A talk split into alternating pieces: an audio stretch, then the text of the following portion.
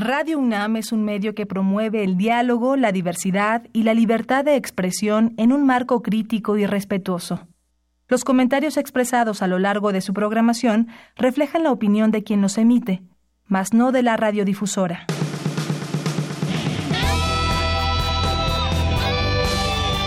Prisma RU. Relatamos al mundo.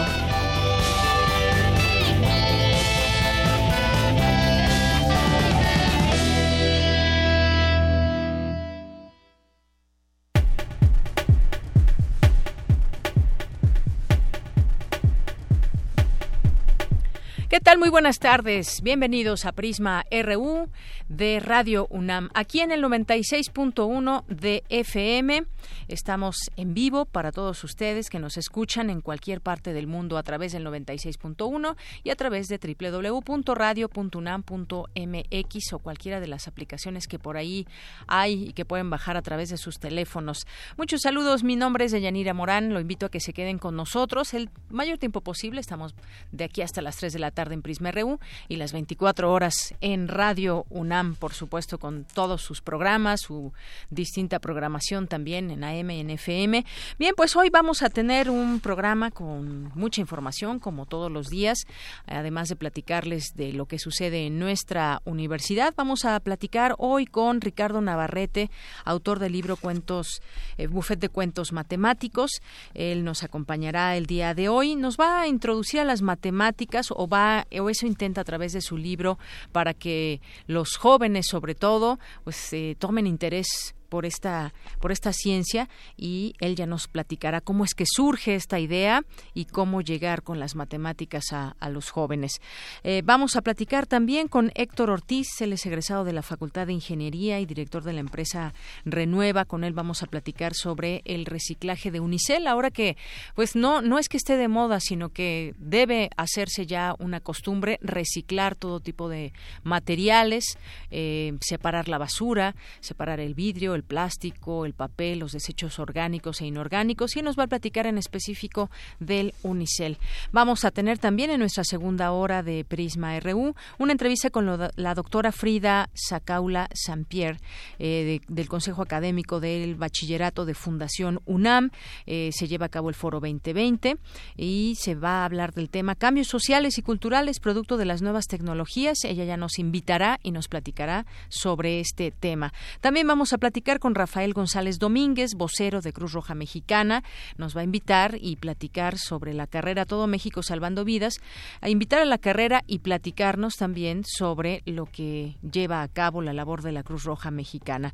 También tendremos hoy, que es martes, a Alejandro Toledo, nos acompañará, según me dicen, aquí en cabina, lo cual nos dará muchísimo gusto. Él es ensayista y miembro del Sistema Nacional de Creadores de Arte y hoy nos va a hablar sobre la novela Palinuro. Vamos a tener información cultural, información nacional e internacional, así que quédese aquí con nosotros. Y bueno, en estos momentos también en los temas coyunturales se reúne el presidente electo Andrés Manuel López Obrador con el presidente de Guatemala. Vamos a tenerle también toda la información y bueno, pues vamos a iniciar, si le parece, con un resumen informativo. Relatamos al mundo. Relatamos al mundo. En este martes 28 de agosto de 2018, en los temas universitarios, la UNAM rinde un homenaje póstumo a Ramón Shirau, quien consagró su vida y obra a alcanzar el ideal socrático de buscar, amar y exaltar la verdad, la belleza y el bien. En unos minutos, todos los detalles con mi compañera Virginia Sánchez. Una de cada tres mujeres sufrió algún tipo de maltrato durante el parto. Ante este panorama se discutió la problemática de la violencia obstétrica en nuestro país. Escucha la información más adelante con Cindy Pérez Ramírez. Este martes en México se celebra el Día del Adulto Mayor, el cual está dedicado a destacar las contribuciones de este sector de la población a la sociedad. Más adelante los detalles con Dulce García y por supuesto un abrazo a todos los adultos mayores, pero vale la pena también reflexionar sobre ese tema, cuál es la vida que lleva pues en porcentaje si hablamos los adultos mayores aquí en México, qué falta, cómo viven, bueno, pues le platicaremos más adelante. El Colegio de Ciencias y Humanidades Azcapotzalco informa que hoy el plantel permanecerá abierto y con habituales en el marco de un paro activo convocado por un grupo de alumnos con el que la autoridad del plantel mantiene el diálogo. En los temas nacionales, en su primer encuentro con un mandatario como presidente electo, Andrés Manuel López Obrador se reunió este martes con el que será su homólogo de Guatemala, Jimmy Morales. Los temas que se abordaron son migración, seguridad, comercio y educación.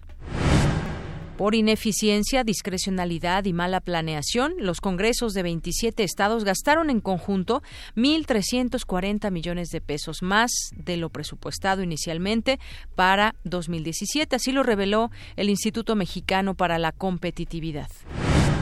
La Fiscalía Federal de Chicago pidió a un juez condenar a 10 años de cárcel a Iván Reyes, ex jefe de la Unidad de Información Sensitiva de la Policía Federal, acusado de filtrar información durante años al cártel de los Beltrán Leiva.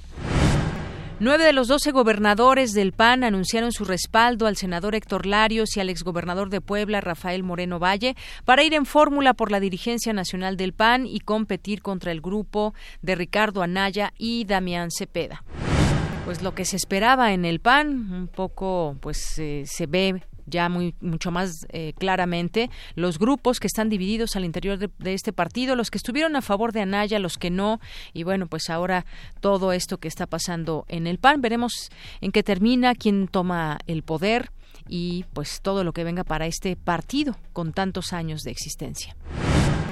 En demanda de una liquidación justa, extrabajadores y jubilados de Mexicana de Aviación protestan en la Terminal 1 del Aeropuerto Internacional de la Ciudad de México.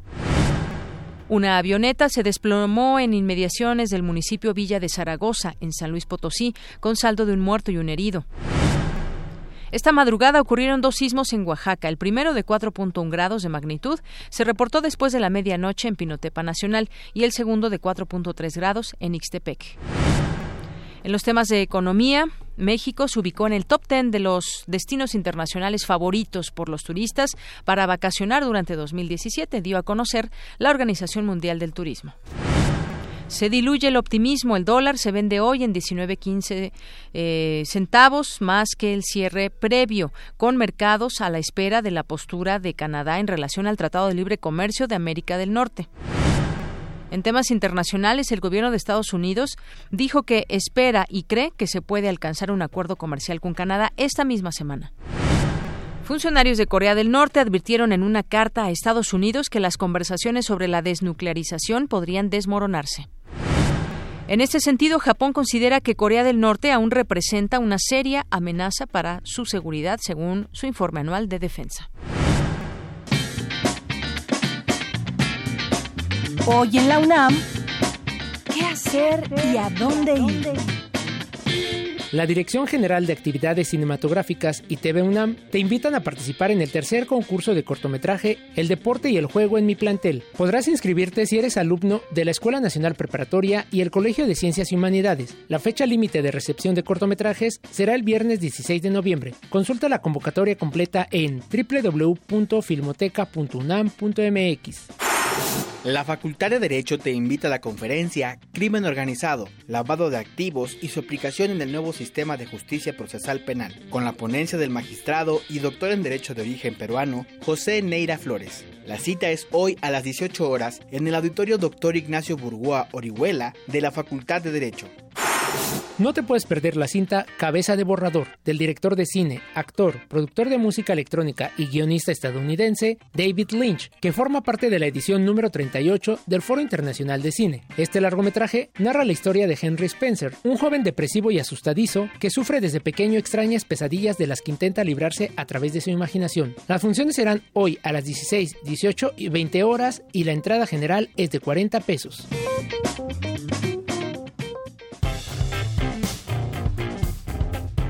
Campus RU.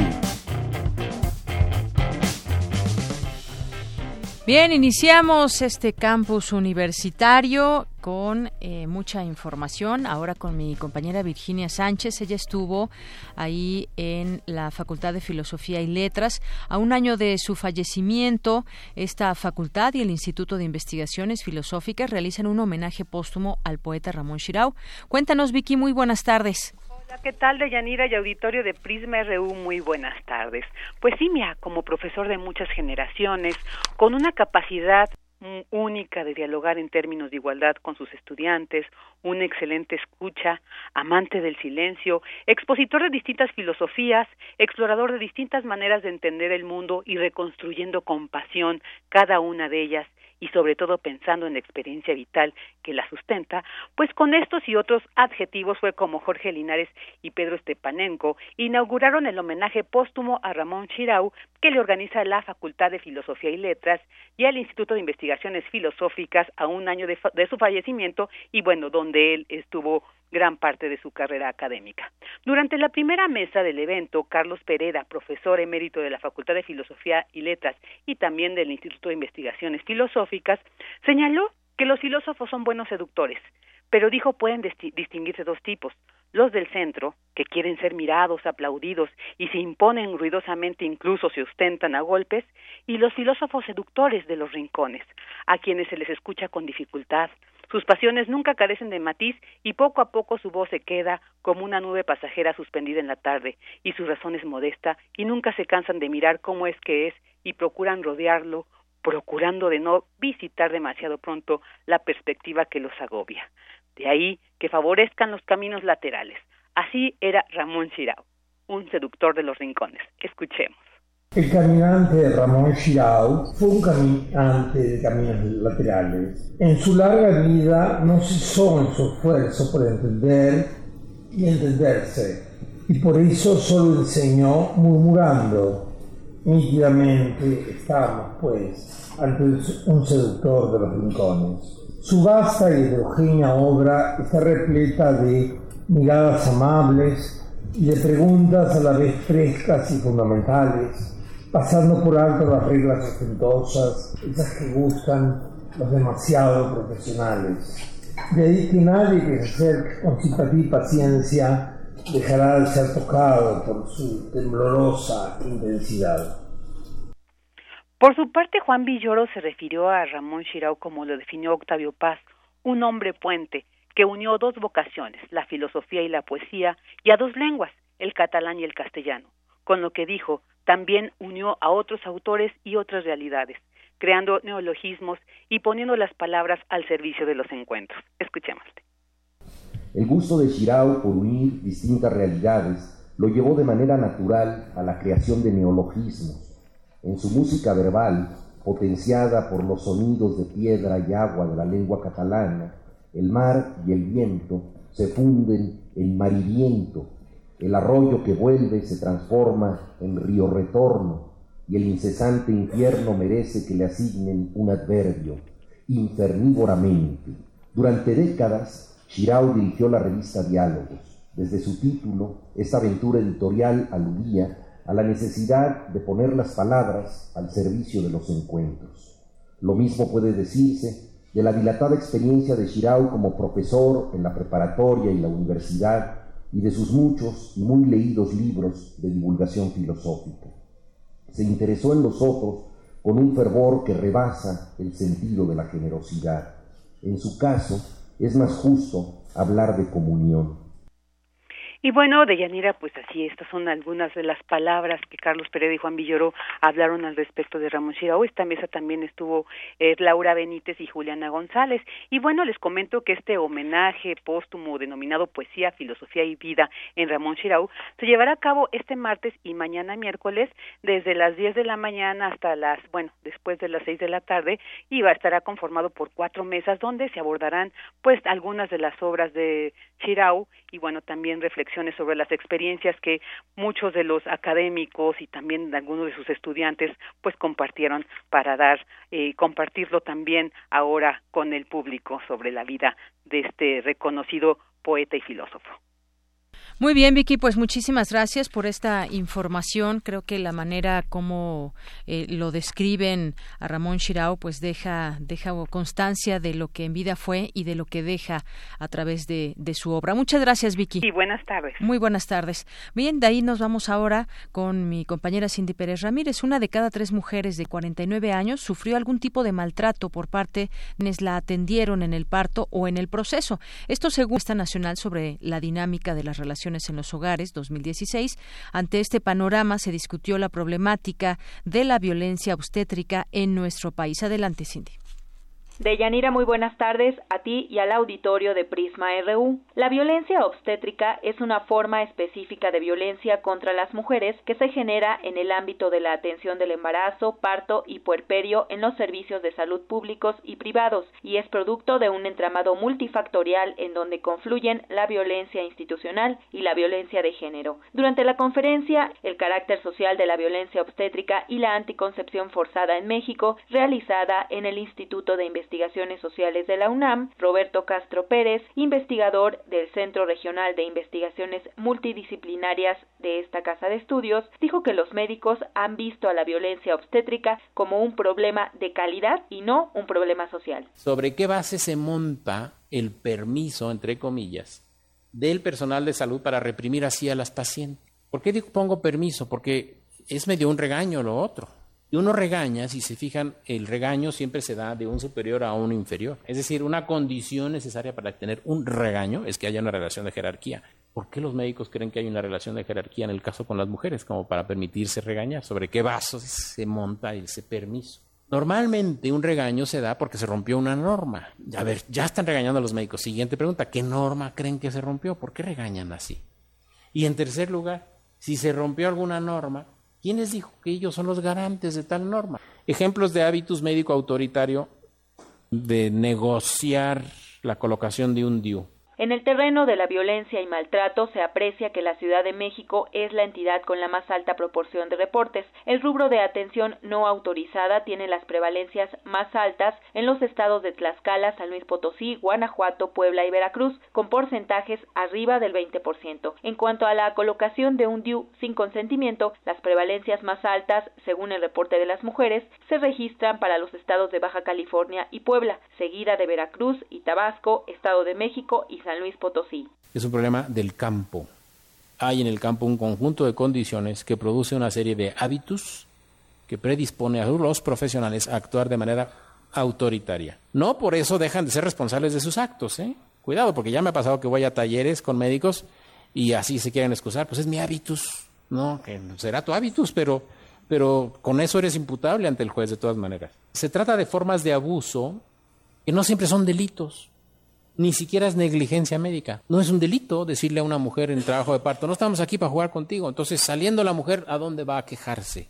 Y en todo caso, podríamos decir que estas son formas de violaciones de derechos que dan lugar luego a otras cosas mucho más graves, que son las que sí llegan a los tribunales o a la Comisión de Derechos Humanos. Están actuando así porque son muy profesionales, porque el profesionalismo que se les ha inculcado ha estado orientado a la eficiencia terminal a el número de mujeres que salen de aquí con dispositivo gracias a tu actuación.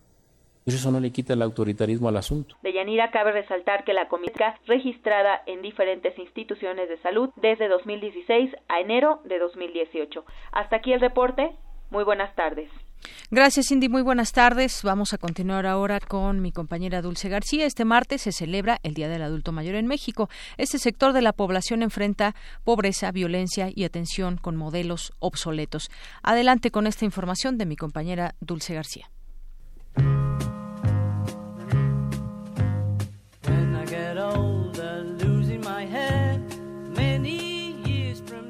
En México viven 12.973.411 adultos mayores de 60 años de edad. Esto es el 10% de la población del país.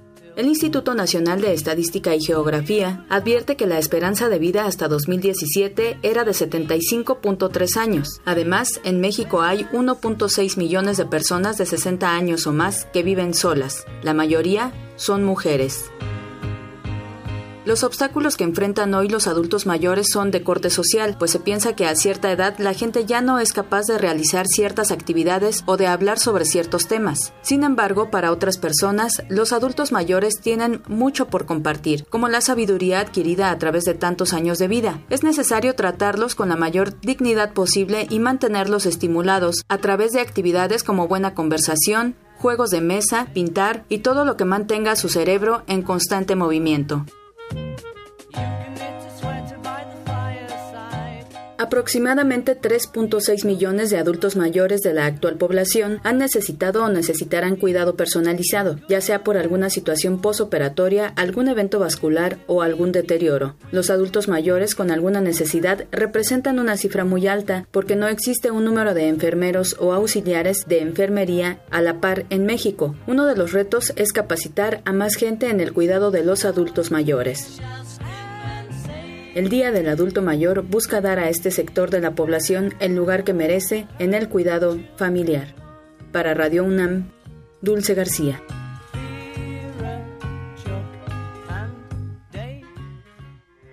Porque tu opinión es importante, síguenos en nuestras redes sociales, en Facebook como Prisma RU y en Twitter como arroba PrismaRU. Queremos escuchar tu voz. Nuestro teléfono en cabina es 55 36 43 39. Bien, continuamos, es la una de la tarde con 23 minutos y entramos ahora a esta plática con Ricardo Navarrete, como le anunciábamos al inicio del programa. Él es egresado de la UNAM, de la Facultad de Arquitectura, actualmente trabaja en Prepa Línea CEP y es autor del libro Buffet de Cuentos Matemáticos que tengo aquí en mis manos. Eh, bienvenido, Ricardo Navarrete. ¿Qué tal, Deyanira? Muchas gracias. Gracias por la invitación. Bueno, y déjenme decirles que Ricardo Navarrete se acercó al equipo de Radio UNAM y bueno, pues lo canalizaron acá con nosotros para hablarnos de este libro.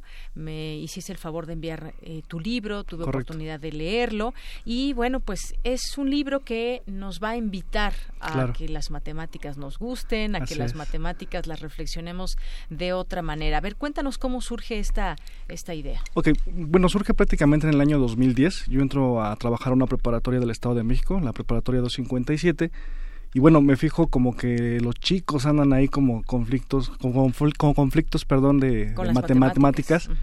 Y bueno, pues finalmente decido un día escribir cuentos y a través de estos cuentos pues meterle las matemáticas. Eh, al principio fue muy empírico, realmente fue con, base a experiencias, los chicos se acercaban, obviamente los escuchamos y bueno, eso lo, lo decido meter en, todo lo que son los cuentos. Prácticamente todos los cuentos tienen matemáticas, algunos no de manera directa, pero prácticamente la idea es como centrarnos en la aritmética y álgebra básica, que es lo que prácticamente se trabaja en el, en el libro. ¿Y para qué, de qué grado estamos hablando más o menos? ¿Para qué edades va dirigido este libro? Estamos trabajando con chicos de tercero de secundaria y prácticamente todos los grados de preparatoria. De hecho, nosotros lo usamos como un repaso en todo lo que es la preparatoria, ya en sexto semestre. Y bueno, también en las escuelas con el nuevo modelo educativo de la SEP, los hemos trabajado como un, digamos, plan integral con esto de la transversalidad. Entonces, el maestro de matemáticas, bueno, pues se decide a trabajar todo lo que es la aritmética, todo lo que es la álgebra, que, que prácticamente está en el libro. Eh, tiene mucha parte de civismo, de, que ahorita en nuestro México creo que sí nos hace mucha falta a nuestros jóvenes. Eh, prácticamente esa es la, situación y obviamente pues tiene algunas cosas de, historia de México que también ya los chicos como que empiezan a olvidar y bueno la parte de literatura que es fundamental no a veces ya ya al México ni siquiera le ponemos acento, ya escribimos ahí medio raro en el WhatsApp. Entonces esa es la parte que se trabaja con este libro y obviamente suspenso, que es la, parte fundamental del libro. Oye Ricardo, ahora que hablabas del nuevo modelo educativo, eh, me han comentado algunas maestras de distintas escuelas que han tenido o se tiene ahorita la oportunidad o la apertura de que puedan presentar proyectos diferentes a lo que está comúnmente en los programas de estudio. Quizá esto sea pues de lo de lo bueno que podemos hablar de, de, lo bueno.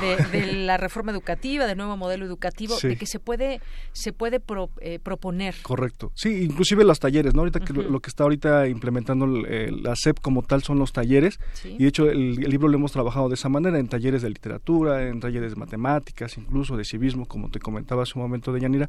Pero bueno, prácticamente sí es fundamental el, punto en donde el libro puede moverse en cualquier estatuto y bueno y también para no para no trabajarlo incluso con los no alumnos, ¿no? Porque también nos han dicho, oye, no lo cataloguen como nada más para alumnos porque a mí me ha gustado y, y bueno, es como un amplio punto de lectores. Como claro, eso que dices es muy es muy cierto. Está dirigido mayormente por los temas que tratas en, los temas de matemáticas a tercero y, a los jóvenes de, preparatoria, pero por supuesto que cada que puede leerlo cualquier persona, porque estás combinando estos cuentos, eh, la literatura y de pronto pues nos pones a resolver algunas operaciones, algunas ecuaciones. Yo te decía la vez que lo platicábamos que, nos dimos antes de, de que presentaras este libro hoy y yo te decía, bueno, y no, no será que hagan trampa, de pronto que estén leyendo el libro en la parte de literatura y luego de repente se encuentren con una ecuación y simplemente se la saltan y a lo que sigue. Y me decías también que puede ser un libro de acompañamiento con los maestros. A ver, vamos a leer el,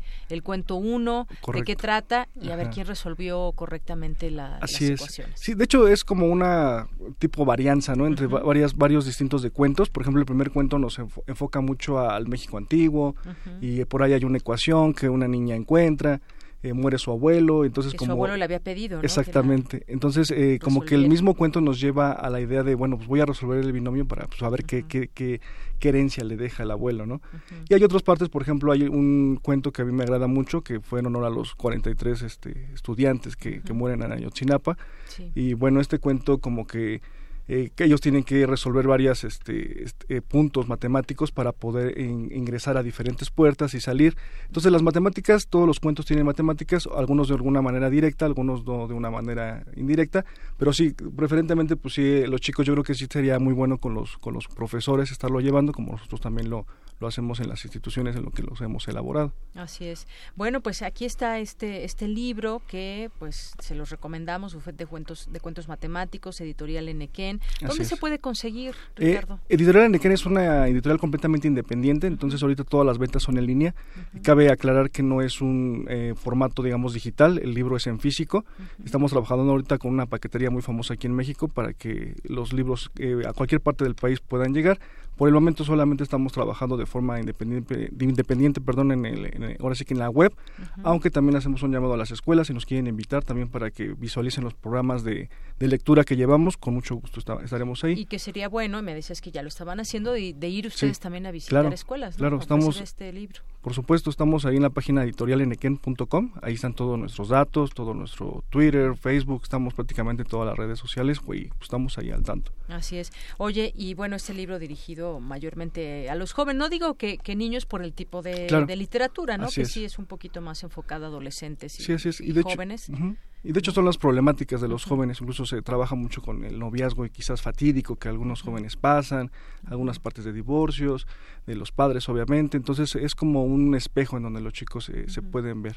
Oye, ¿por qué de pronto eh, lo comentábamos también, pues este tema de las matemáticas, al, muchos jóvenes de pronto dicen, a ver, lo que sea, pero menos con las matemáticas. Algunos por supuesto también las, las adoran a las matemáticas y bueno, ya van haciendo su formación hasta llegar llegar a alguna carrera que sea completamente de números, pero las matemáticas pues son cotidianas y nos ayudan no solamente a hacer estas cuentas o estas ecuaciones, tratarles de entender que son muy difíciles, sino también nos sirve para el razonamiento eh, cotidiano, el pensamiento analítico a los niños para pues para muchas cosas. ¿Por qué? ¿Dónde nace ese, digamos, ese de pronto animadversión hacia las matemáticas? ¿De dónde crees que, que surge? Bueno, yo creo que, eh, bueno, México es un país que, y como Latinoamérica, ¿no? Que no nos agradan las matemáticas, desafortunadamente. No sé en qué punto realmente de niño estamos como jugando, ¿no? Y nos gusta, nos atrae, ¿no? Y llega un punto en que creo que, que colapsamos, ¿no? En ese tiempo de matemáticas. Pero bueno, yo les digo mucho a mis estudiantes que es como cultura general, ¿no? Es como decir, bueno, ¿y quién, quién conquistó México, no? Y hay gente que ya no lo sabe, aunque es algo sorprendente, ¿no? Y es lo mismo con un número, ¿no? ¿Cuánto es 2x más 3x? Y los chicos se quedan, bueno, no lo sé, ¿no? Yo les, yo les platicaba exactamente hoy en la mañana, bueno, si tú vas a la verdulería, si tú dices una manzana más una manzana son dos manzanas, ¿por qué ponemos dos manzanas al cuadrado, no? Y esa es la parte en donde quizás las matemáticas eh, hemos perdido no el sentido de, ellas no de, decir que todo es matemáticas realmente no todo todo es matemáticas y todo engloba matemáticas. Incluso yo les digo bueno si te gusta el dinero que creo que a todos nos gusta el dinero y no es malo decirlo eh, pues si te gustan las matemáticas eh, te gusta el dinero no realmente no sé decirte dónde se pierde el, colapso, pero creo que el punto fundamental somos los maestros, ¿no? Que, que no hacemos a veces como maestros la labor de, pues, de envolvernos, ¿no? De, de, decir, bueno, quiere las matemáticas, porque finalmente es una ciencia que nos puede dar mucho. Pero creo que como maestros hemos perdido un poquito la, el factor, ¿no? Eh, si te soy sincero, yo empecé con, con, este libro porque yo me di cuenta que yo enseñaba como algún día me enseñaron a mí matemáticas, y eso es un error fatídico, ¿no? Yo llegaba a mi salón y ponía miles de operaciones y los chicos, no, por favor, ¿no? Qué flojera, ¿no? Y los chicos tienen miles de distracciones, ¿no? Tienen el mundo en sus manos, pueden estar mandando un WhatsApp a millones de distancia, ¿no? Y creo que ese es el punto fundamental de atraparlos, de envolverlos, de, que los chicos tomen ese sazón a través de las matemáticas y que sirve para todo realmente, ¿no? Y cultura general. Y yo creo que cuando una vez que les te, te gustan. Eh, Correcto. Hablábamos también, por ejemplo, el álgebra, ¿no? Que, combinación de números con letras, pues bueno, si lo vemos así nada más, eh, de pronto estas eh, estas ecuaciones o estas cuentas, pues bueno, nos, nos podemos hasta asustar, pero una vez entendiéndole, se vuelve se vuelve una buena práctica. Sí, inclusive nos pueden servir para muchas cosas, ¿no? Inclusive nuestro razonamiento pues va enfocado a eso, ¿no? Si nosotros entendemos eh, las matemáticas, pues podríamos tener una mayor valoración, ¿no? Eh, las estadísticas enfocan que los chicos cuando, o las personas, nosotros, ¿no? Cuando tenemos un balance bueno matemático, pues a lo mejor podemos razonar más, tomar buenas decisiones, eh, etcétera, etcétera, ¿no? Tomar ese tipo de, ideas buenas y mecanismos afectivos a nuestras vidas. Claro, no podríamos vivir sin las matemáticas, por supuesto. Diario tenemos que Lidiar con ordenarnos, organizarnos, medir, informar, jugar. Para todo eso también se requieren las matemáticas. Sí, sí, ajá, de alguna Hablemos de estadísticas, por ejemplo, ahora que fueron las elecciones y todos estos temas de las encuestas y demás, pues eran números, eran números. Así y, es. Y, quienes eh, manejaban mejor ese tema de los números y los aplicaban bien, pues fueron quienes más acertaron, por ejemplo, en las encuestas, ¿no? Y finalmente dieron un resultado efectivo, ¿no? Ya todo el mundo sabíamos quién iba a ganar, ¿no? Y eso son matemáticas, ¿no? Simples, pero llanas, pero sabíamos hacia dónde iba nuestro país y espero que las estadísticas nos den la valoración buena para este próximo sexenio que bueno, ese, ese ya es otro cuento, correcto, Ricardo. Correcto. Pero bueno, queremos invitar a la gente que se acerque a ti, a que pueda eh, conocer este buffet de cuentos matemáticos. Por lo pronto tenemos cuatro, cuatro libros para regalar. Correcto. Buffet de cuentos matemáticos. Si alguien, pues, si algún joven nos está escuchando y quiere combinar la literatura con las matemáticas o sus papás nos están escuchando, bueno, pues nos pueden marcar ahorita Javier Montoya les va a contestar el teléfono al 55 36 43 39. Tenemos cuatro, cuatro ejemplares para las primeras personas que nos llamen, ya después de todo lo que nos platicó Ricardo, pues si se interesan, llámenos y por supuesto les, les regalamos este, este libro. ¿Dónde te pueden encontrar, contactar a alguien que nos esté escuchando y quiera conocer el libro? Correcto, estoy prácticamente en todas las redes, estamos en eh, arroba editorial en 2 ese es nuestro Twitter, en Facebook yo estoy como Ricardo R. Navarrete, también hay una fanpage que es de la de la editorial solamente, que es editorial Enequén. Y bueno, les doy un correo electrónico que es editorial.enequén arroba gmail.com eh, estamos a, a cualquier a ver, momento. editorial. Punto enequén punto ajá. Arroba gmail.com arroba gmail.com muy bien. Bueno pues ahí también pueden contactarte, a lo mejor alguien que, trabaja en alguna escuela nos está escuchando. Y pues eh, como nos decías es independiente esta editorial y pues mucho trabajo me imagino también. Pueden ir en escuelas y yo creo que ahí sería un buen momento de, llegar ahora que están iniciándose las clases y demás para que puedan hacer parte de este libro pues eh, lo puedan hacer parte de su Sí, de hecho ya estamos en algunas escuelas, ya empezamos ahí eh, unos proyectos de lectura en la 257 donde yo actualmente laboro. ¿Y qué resultados han tenido? Muy favorables, la verdad es que es, es, es, es, es muy bueno el sentir que los chicos eh, te dicen, maestro, ya lo entendí, ¿no? Eh, hay cosas que a veces como maestros también nos saltamos, ¿no? Y eso es lo que trata el, el libro, ¿no? A veces tomamos los más por más, más y no sabemos ni por qué es menos y ese, eso también eh, dentro, entra dentro del libro. Pues yo espero que no me hagas un examen, quiero recomendar tu libro y pues bueno, así, así nada más, sin hacer exámenes. Perfecto, Yanira. Muy bien, pues eh, Ricardo Navarrete, muchas gracias por visitarnos, gracias por este libro y bueno, la gente que ya se lo gane, porque ya están llamando, ahorita los mencionamos y ojalá que lo disfruten. Muchas gracias. No, al contrario, gracias a ti, gracias a tu excelente programa Prisma RU. Muchas gracias. Muchas gracias, Ricardo Navarrete, eh, que eres además egresado de la UNAM, de la Facultad, de, Arquitectura, y actualmente trabajas en Prepa Línea Z. Así es. Muchas gracias, hasta luego. Al contrario, hasta luego. Porque tu opinión es importante, síguenos en nuestras redes sociales, en Facebook como Prisma RU y en Twitter como arroba PrismaRU. Queremos escuchar tu voz. Nuestro teléfono en cabina es 55 36 43 39. El mezcal. Eusebio Rubalcaba. Más allá del mezcal está la confección de la escritura, el perfume de la lencería, cuando aquella mujer se desnuda frente al espejo, la mirada triste de los perros, pero todo esto es irreal y solo existen los jirones que pueblan nuestros sueños. Lo que existe en estado áspero, es la escritura, la lencería, los perros.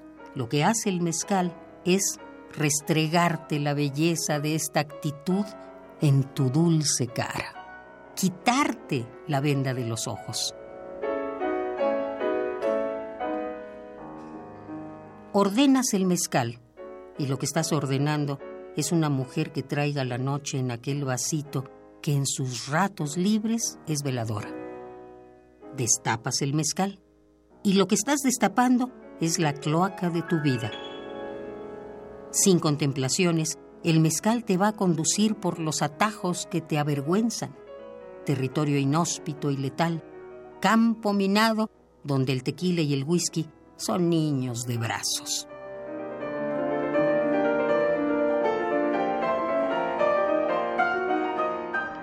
El mezcal nació en cuna de oro, pero la vida lo obligó a renunciar.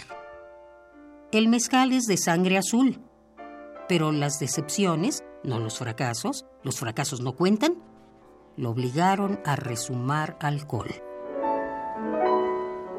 El mezcal nunca te decepcionará. Es la prueba de que has caído más bajo que él.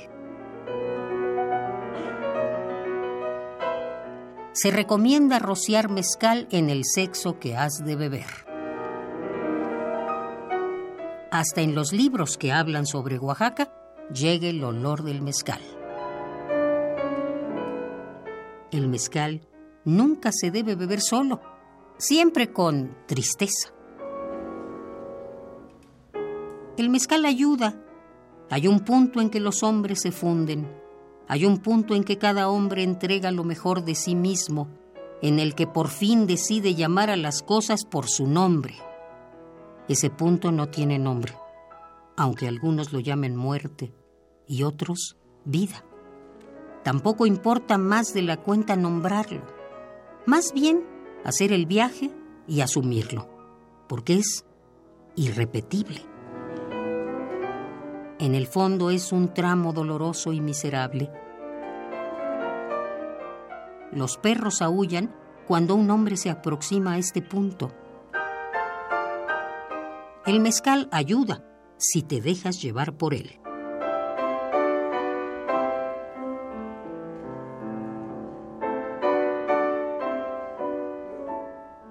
El mezcal es un arte. La vida es un aprendizaje. ¡Salud!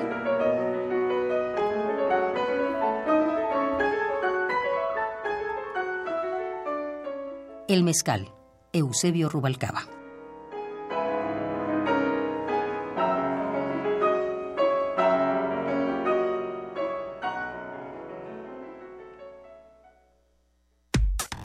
Relatamos al mundo. Relatamos al mundo. Bien, continuamos, una de la tarde con 40 minutos. Gracias a Margarita Castillo por este bello poema de Eusebio Rubalcaba. Se recomienda el mezcal en el sexo que has de beber. Excelente poema. Y bueno, vamos a, vamos a continuar con la información y vamos a entrevistar en este momento a Héctor Ortiz. Él es egresado de la Facultad de Ingeniería y director de la empresa Renueva. ¿Qué tal, ingeniero? ¿Cómo estás? Muy buenas tardes. Bienvenido a este espacio. Hola, ¿qué tal? Muy buenas tardes. Muchas gracias. Pues gracias por estar con nosotros y platicarnos de un tema que pues nos eh, nos interesa, que tiene que ver con el reciclaje. Hablamos mucho de la importancia de reciclar y bueno, pues tú has tenido mucha experiencia en todo esto. Eh, fuiste eh, jefe del diseño de Rep S01, la primera máquina de reciclaje EPS de tecnología completamente mexicana. Actualmente diriges la empresa y se, eh, que se encarga de fomentar y buscar mejoras clave en el área tecnológica. Y bueno, pues el Unicel, hablemos de este, de este tema. El Unicel, la dificultad para reciclarlo y actuales propuestas. Platícanos un poco por qué debemos reciclar. Sabemos de, por ejemplo, de reciclar el PET, el cartón, el papel, el vidrio, el aluminio, pero, aluminio, pero también está el Unicel. Así es. Bueno, en general nosotros nos dimos cuenta de que el Unicel se generaba en grandes cantidades en los centros de comida de la Facultad de Ingeniería y a partir de eso empezamos a desarrollar una tecnología que nos permitiera reciclarlo de forma eficiente. Eh, a lo largo de este tiempo, además de presentar un primer prototipo y que ahorita ya tenemos nuestra línea de producción de reciclaje nuestro centro de acopio aquí en la Ciudad de México, nos hemos dado cuenta de que hay diferentes redes más allá de, la tecnología para poder reciclar no solo este, sino cualquier tipo de materiales. Oye, eh, sí, dime. Y bueno, eh, esos retos nos dimos cuenta que era la parte de la COP, porque es un producto que es de consumo final y no es que se genere en grandes cantidades en un solo punto. Entonces es por eso que la cultura ambiental de cada persona que ocupa este tipo de material es el gran reto con el que nos enfrentamos.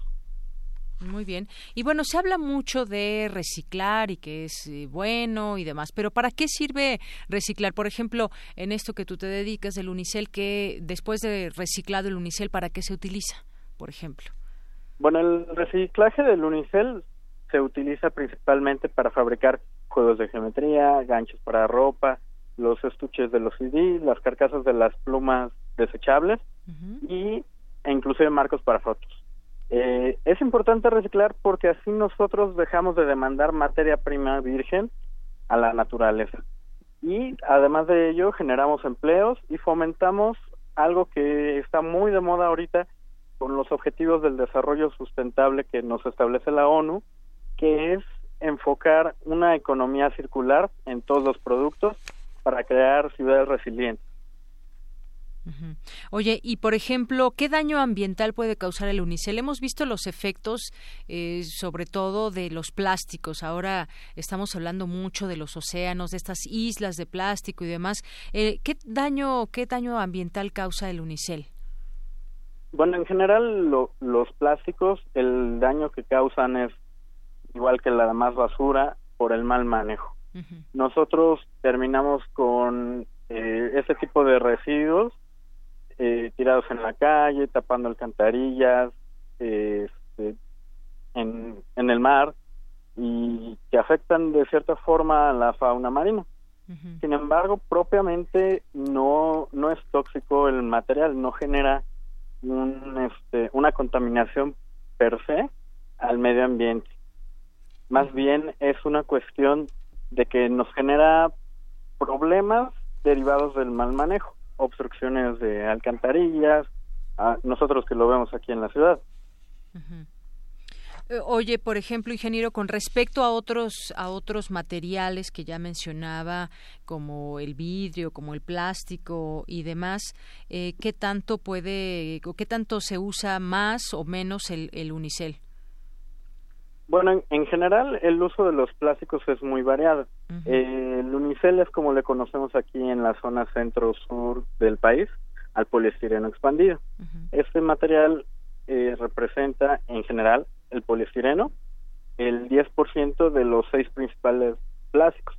No sé si has visto que muchos de los envases que nosotros utilizamos por atrás tienen un triangulito con tres flechas y unos números. Sí, sí, sí. Los seis principales son los que más se utilizan para consumo humano, porque estamos en contacto directamente con ellos. Y a veces ni siquiera nos damos cuenta. El más común pues es el PET, pero este, en general esos seis tipos de plásticos son 100% reciclables y el por qué no se había reciclado, por ejemplo, el unicel con anterioridad, pues era parte de una falta de tecnología. Pero al igual que el PET, confiamos en que una correcta cultura ambiental nos permite aumentar las tasas de reciclaje que actualmente tenemos. Bien, como dices, falta de, tecnología es por la cual no se había estado tanto en el tema de reciclar el unicel y que a diferencia de otros materiales como el PET, cartón, papel, vidrio, aluminio, eh, que pueden reciclarse fácilmente, el unicel no ha tenido hasta hoy o no había tenido un buen tratamiento y este derivado del plástico tarda en degradarse mil años. Que es una, una, una cifra escandalosa en todo esto. Y ahora en nuestro país también, ingeniero, la Asociación Nacional de la Industria Química estima que se emplean 125 mil toneladas anuales de este material, de las cuales el 25% son para fabricación de productos desechables, para la industria alimenticia, mientras que el 75% restantes se dividen en el sector de la construcción y el embalaje. Y alguien, por ejemplo, que nos esté escuchando, ¿qué puede hacer con el, dónde puede llevar el, el unicel o, por ejemplo, separa su basura y lo pone en los desechos inorgánicos? ¿Cómo se les hace llegar a ustedes para que se les dé este tratamiento pertinente? ¿Cómo, cómo es esto, ingeniero? Mira, actualmente estamos trabajando en nuevos mecanismos para hacer el reciclaje de unicel una realidad en todo el país. Un mecanismo es un plan de manejo que acabamos de obtener certificación de Semarnat y que nos permite a todos poner nuestro granito de arena, seamos industrias, seamos gobiernos o seamos ciudadanos conscientes por el medio ambiente. En el caso particular de los ciudadanos que usamos el unicel para nuestras fiestas, nuestro café, nuestro atole, podemos separar este material, quitarle el, el exceso de residuos orgánicos, no es necesario lavarlo, y traerlo a nuestro centro de acopio, que está en la calle de Mimosas, número 63, en la colonia Santa María Insurgente, en la delegación Cuauhtémoc. A ver, si calle Mimosas, ¿qué número? Número 63. ¿Y colonia? Santa María Insurgente. Muy bien. Ahí podían, podría llevar la gente que tenga este eh, pues este material para que se pueda reciclar y bueno pues de ahí surgen materiales que se pueden utilizar en la vida cotidiana. Así es. Muy bien, pues eh, yo te agradezco mucho, ingeniero Héctor Ortiz, que hayas estado aquí con nosotros, que nos platiques de lo que has hecho y cómo nació esta intención desde, pues desde la Facultad de Ingeniería de la UNAM, con todos estos, de pronto pide uno para llevar algo y ya está ahí listo el unicel para llevarlo y de pronto pues simplemente ahí se queda, forma parte de la contaminación y debemos saber que estos materiales se pueden reciclar y se pueden utilizar haciendo otras cosas y así ayudamos al medio ambiente y no solamente al medio ambiente, sino a la economía y a la sociedad. También, ese es un punto que también debemos destacar porque pues son materiales que se pueden volver a utilizar. Así es. Y los podemos utilizar en todo lo que nos platicabas hace unos momentos. Bien, pues ingeniero, muchas gracias por estar con nosotros. Muchas gracias a ustedes. Muy buenas tardes. Buenas tardes. El ingeniero Héctor Ortiz es egresado de la Facultad de Ingeniería y director de la empresa Renueva y nos ha platicado hoy cómo todo lo que se puede hacer con el Unicel y nos invita a que también si tenemos ya mucho Unicel en casa podemos llevarlo hasta este lugar, la calle de Mimosas número 60 en la colonia Santa María Insurgentes. Prisma RU. Relatamos al mundo.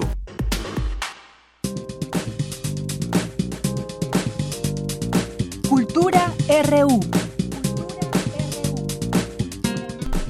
Bien, pues entramos ya a Cultura con Tamara Quiroz. ¿Qué tal, Tamara? Muy buenas tardes. Muy buenas tardes, Deyanira. ¿Cómo estás? Muy bien, gracias. ¿Tú qué tal? Muy bien, Deyanira. Muchísimas gracias. Es momento de entrar con la información cultural. Oye, primero queremos saludar a todos aquellos que nos sintonizan desde la una de la tarde a través de la frecuencia de Radio UNAM. Quédense con nosotros porque esto termina hasta las tres. Y bueno, queremos recordarles que en la antigua Academia de San Carlos se lleva a cabo la Feria del Libro Arte y Diseño, un encuentro literario eh, con un programa cultural donde participan investigadores y académicos de la UNAM y también de otras dependencias enfocadas a temas afines al arte y también al diseño.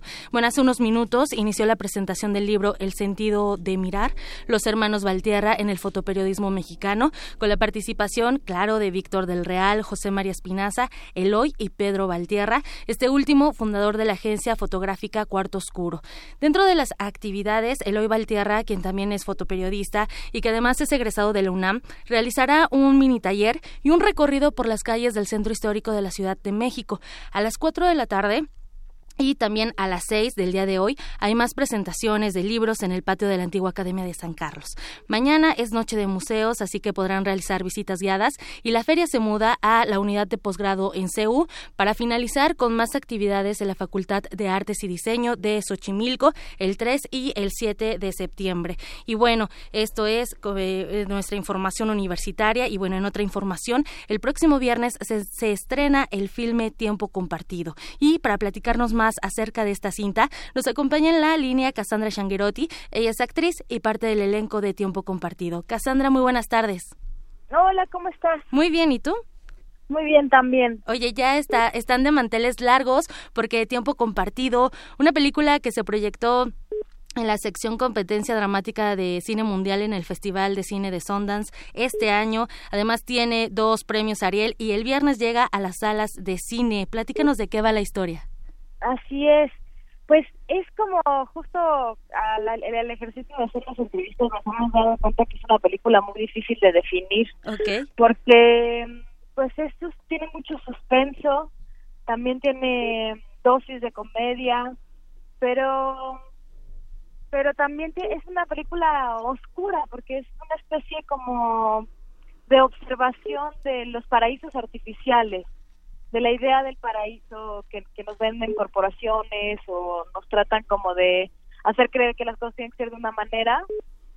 Y pues bueno, estos personajes, que es una película coral porque hay muchos personajes y muchas historias que se envuelven dentro de un hotel eh, y una familia que tiene que pasar un tiempo compartido en el hotel porque va de vacaciones, pero empiezan a, a suceder una serie de cosas que parecen ser provocadas por el hotel o no. Ok. esos son como los, digamos, los guiños de terror que podríamos ver en la eh, película. Pues es que el terror viene mucho también de la neurosis de los personajes. Ok. Entonces también te digo que es una película que puede tener muchas lecturas y entonces pues pues sí, al, presentar como, como estos dos personajes con neurosis muy diferentes, que son el personaje de Pedro y Andrés, que los hacen Gerardo Méndez y Miguel Rodarte, eh, frente al hotel, como la relación que empiezan a tener con, tanto con los huéspedes como con, como con, las, con la corporación. Ok. Oye, Cassandra, a mí me llama mucho la atención el título Tiempo compartido. A veces, y bueno, hablemos, digamos, de este siglo, es muy difícil compartir y sobre todo el tiempo, ese tiempo que no regresa y que además es intangible, pero que a veces eh, nos es difícil también compartirlo con cualquiera. Totalmente. Justamente creo que una de las cosas que sucede cuando cuando las familias se van de vacaciones, cuando, cuando están tan cercanos, llevan a los hijos a la escuela todos los días y demás, de repente la idea de la vacación es llevarlos a un espacio donde puedas casi que deshacerte de los niños, ¿no? Este, ponerlos a, en, un, en un hotel donde haya muchas actividades, muchas cosas y, y, y justo pues de repente las vacaciones son, son invitaciones para pasar tiempo en familia con otras dinámicas, ¿no? Y conocerse desde otros desde otros lugares y pues sí, exactamente, el, tiempo es muy valioso y de repente no sabemos cómo emplearlo de manera correcta, tanto con, nuestros seres queridos como con, nuestro propio tiempo, ¿no? Claro, oye, hace, eh, bueno, al iniciar esta conversación mencionabas a los, los hoteles. A veces, eh, bueno, hay diferentes niveles de hoteles también. ¿Crees que esta película hace alguna crítica desde, desde el séptimo arte también? Eh, ¿En qué Digamos al consumismo o a esta parte de, de, que tenemos, bueno, de que la felicidad se alcanza mientras tengas más más estatus social, por ejemplo. Sí, totalmente. Sí, es una, una película que, que eh, se enfoca mucho también en el, en el consumismo y nuestras percepciones de las cosas, ¿no? Justamente como que hay un juego ahí con el símbolo de, de las pirámides y de este sistema piramidal en el que en el que nos movemos, ¿no? De que unos están arriba y otros están abajo y generalmente arriba es más es más poca la gente que que pues que tiene el, poder, ¿no? O, el, o las posibilidades de, mover las cosas. Claro. Oye, Cassandra, eh, perdón, ¿dónde se filmó la película? Las locaciones. En Acapulco. Ok, ok. Que también eso es interesante. Sí, bastante, porque la filmamos eh, estuvimos ellos estuvieron más tiempo que yo yo llegué como una semana después pero me parece que fueron seis o siete semanas. Tal vez ellos estuvieron más. Ok. oye y, ajá. y perdón y, fue como un momento complejo también de Acapulco no pues naturalmente como sabemos cómo ha estado el país en los últimos seis años pues eh, el Acapulco que yo conocí a mis a mis 15 años estaba muy muy distanciado del Acapulco en el que en los tiempos en los que filmamos la, la película. Claro, de hecho eh, ahí veo un poquito enfocada también otra pregunta, si tuvieron algún inconveniente con la filmación, sobre todo por lo que sucede en ese en ese lado de Guerrero. Pues teníamos que tener mucho cuidado, no no, no, no, no podíamos salir en la noche. Eh, sí estaba como era era triste la situación no, no sé cómo esté ahorita no, he tenido oportunidad de visitar Acapulco en mucho tiempo este desde que filmamos la película pero sí sí estaba muy muy muy triste esa situación no de, decir que es pues una playa y un, mar que es de todos los mexicanos y, y tan tan peligroso. Claro y sobre todo que es un lugar emblemático para vacacionar por ejemplo. Totalmente y además emblemático como como de historia de nuestro país, ¿no? ¿Cuántas artistas no, no crearon canciones en ese lugar? ¿Cuántas canciones no se escribieron? Es este, pues es muy querido. Claro. Bueno, Cassandra, hoy es el segundo largometraje de Sebastián Hoffman, van, van de su mano, quienes te vimos en uno de tus últimos proyectos, el Club de los Insomnes. Bueno, sabemos de la calidad de tu trabajo y ahora con tiempo compartido sabemos que será un éxito, ya que es un gran equipo el que conforma este filme que se, se estrena el próximo viernes. Así es, ya se estrena el viernes. Y, y sí creo que es una película que, que es que tiene muchas virtudes a nivel cinematográfico porque la fotografía tiene un discurso, la producción de la película, todo el ensamble actoral y, la, la, visión que tuvo Sebastián como para convocar actores a hacer personajes que generalmente no los ves perpetuar. Entonces creo que es un es una gran película. Claro, además desde que ves el diseño del póster ya te llama la atención.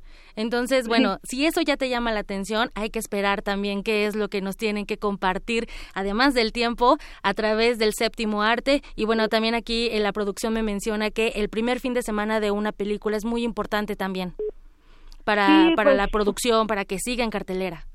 Exactamente, eh, se, se contabiliza un poco como la cantidad de espectadores que que van el, primer fin de semana y eso determina mucho el tiempo que estará en cartelera. Entonces, eh, pues sí, es un poco militar el sistema, pero pero pues bueno, si, si si ahorita son las reglas así, pues pues podemos seguirlas y y ver cómo, cómo podemos hacer que vaya creciendo y que las películas que realmente valgan la pena estén, estén más tiempo disponibles para el público en general, que es para el que las, hacemos. Claro, y también muy importante apoyar al cine mexicano, hecho por mexicanos y que bueno, también podremos eh, compartir y hacer muchas cosas. Para muchos es un ritual ir al cine, entonces bueno, hagamos ese ritual y, vayamos, y, vayamos a las salas. Ajá. Tienen razón porque sí se requiere de mucha voluntad para, para alimentarse de la cultura, ¿no? Así tanto ir al teatro, tanto ir al cine o a cualquier lugar requiere un esfuerzo, que te levantes, que agarres el auto o el metro, como vayas al, al lugar y, y lo hagas y tomes ese tiempo justamente como para pues alimentarte de cosas que quizá te puedan nutrir de una manera eh, enriquecedora. Así es, Creo que, esta película tiene muchas muchas cosas que pueden resultar como enriquecedoras para la gente. Hay que alimentar el espíritu Cassandra Shanguerotti y bueno, vámonos a la sala de cine este fin de semana para ver tiempo compartido. Muchísimo éxito y muchas gracias por compartirnos parte de la historia de esta de este filme. Igualmente, que estés muy bien. Muchas gracias, Cassandra, hasta luego. Hasta luego. Y bueno, de Yanira ya está una... Siempre tenemos eh, algunas opciones cinematográficas, bueno, esta no, es la excepción. Vayan a ver la película y ya nos cuentan por redes sociales qué tal les pareció, si les gustó la opción o no. Y acuérdense que estamos como arroba prisma.ru. Por hoy me despido y les deseo que tengan una excelente tarde. Muchas gracias, gracias Tamara. Está nublado, pero que no se nos vaya la luz. Sí, aquí se apagaron las luces en la cabina. Son las dos de la tarde. Gracias por continuar con nosotros. Vamos a hacer un corte y bueno, rápidamente les digo los libros que se ganaron, las personas, más bien los nombres de las personas que se ganaron los libros de Buffet de Cuentos Matemáticos son Enrique Nuño Claudio, Berta Íñiguez Cárdenas, Frida Muez Doring y Jorge Vega Granados. Pueden pasar a recogerlos a partir de hoy eh, y también en un horario de 10 de la mañana a 5 de la tarde, ahí en el Departamento de Información, ahí con una identificación que vengan y se llevan este libro Buffet.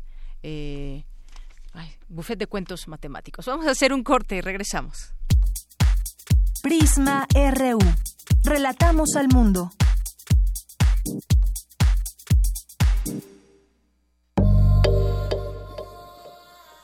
¿Cómo distribuir los recursos del sector salud para que incluso los más pobres puedan acceder a ellos? El Programa Universitario de Bioética y Radio UNAM te invitan a la conferencia magistral La bioética y su relación con los servicios de salud, impartida por la doctora Paulette Dieterlen. Martes 4 de septiembre, de 12 a 14 horas, en el Auditorio Alfonso Caso, a un costado de la Torre 2 de Humanidades, Ciudad Universitaria. Más información en www.bioética.unam.mx. Escucha la conferencia que impartió el biólogo José Sarucán, en la que habla sobre la protección del medio ambiente. Lo que no podemos hacer es seguir pensando que tenemos que crecer indefinidamente. Y se crece indefinidamente porque nosotros entramos en el juego del crecimiento indefinido, con el consumo absolutamente indiscriminado de todo lo que nos ponen enfrente. Tu mejor compañía es www.descargacultura.unam.mx yo soy Carla y no me dejaron ser candidata de mi partido porque pensaron que era mejor tener un candidato hombre. Soy Jimena, fui candidata a alcaldesa y no estoy conforme con el resultado de la elección. Yo soy Alfonso, presenté mi proyecto para la consulta de presupuesto participativo. Creo que cumplió con los requisitos y no fue considerado. En todos estos casos, el Tribunal Electoral de la Ciudad de México analiza, indica quién tiene la razón y protege sus derechos. Tribunal Electoral de la Ciudad de México. De principio a fin, justicia en tu elección. La Biblioteca de México se suma al homenaje por el centenario del natalicio del poeta Alichu Macero con la exposición Un despertar literario. Alichu Macero y Jorge González Durán en la revista Tierra Nueva, que muestra la labor literaria y editorial del autor Nayarita al lado de otros escritores como José Luis Martínez y Leopoldo Sea. La muestra Un despertar literario, Alichu Macero y Jorge González Durán en la revista Tierra Nueva se puede visitar en la Biblioteca de México. Gracias por creer. Gracias por tu confianza. Gracias por ser turquesa. Y darnos la oportunidad de servirte. A nombre de Nueva Alianza y de todo corazón.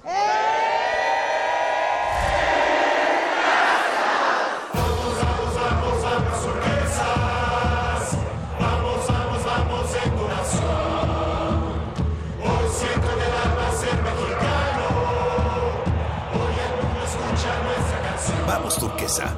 Vamos, Nueva Alianza. De Alcorcón a los Balcanes. De Cabo Verde a la India. Se parte de este viaje por la música del mundo. Mundofonías. Una expedición de Araceli Zigane y Juan Antonio Vázquez. Sábados a las 18 horas por el 96.1 de FM. Radio UNAM. Experiencia sonora.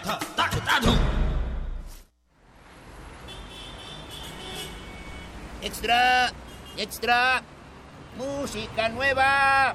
En voz de sus creadores y sus intérpretes. Extra, extra. Testimonio de oídas. Música nueva.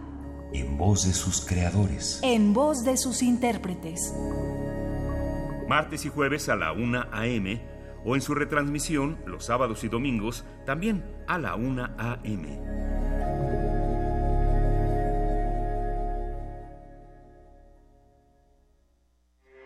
Porque tu opinión es importante, síguenos en nuestras redes sociales, en Facebook como Prisma RU y en Twitter como arroba PrismaRU. Queremos escuchar tu voz. Nuestro teléfono en cabina es 55 36 43 39. Mañana en la UNAM, ¿qué hacer y a dónde ir?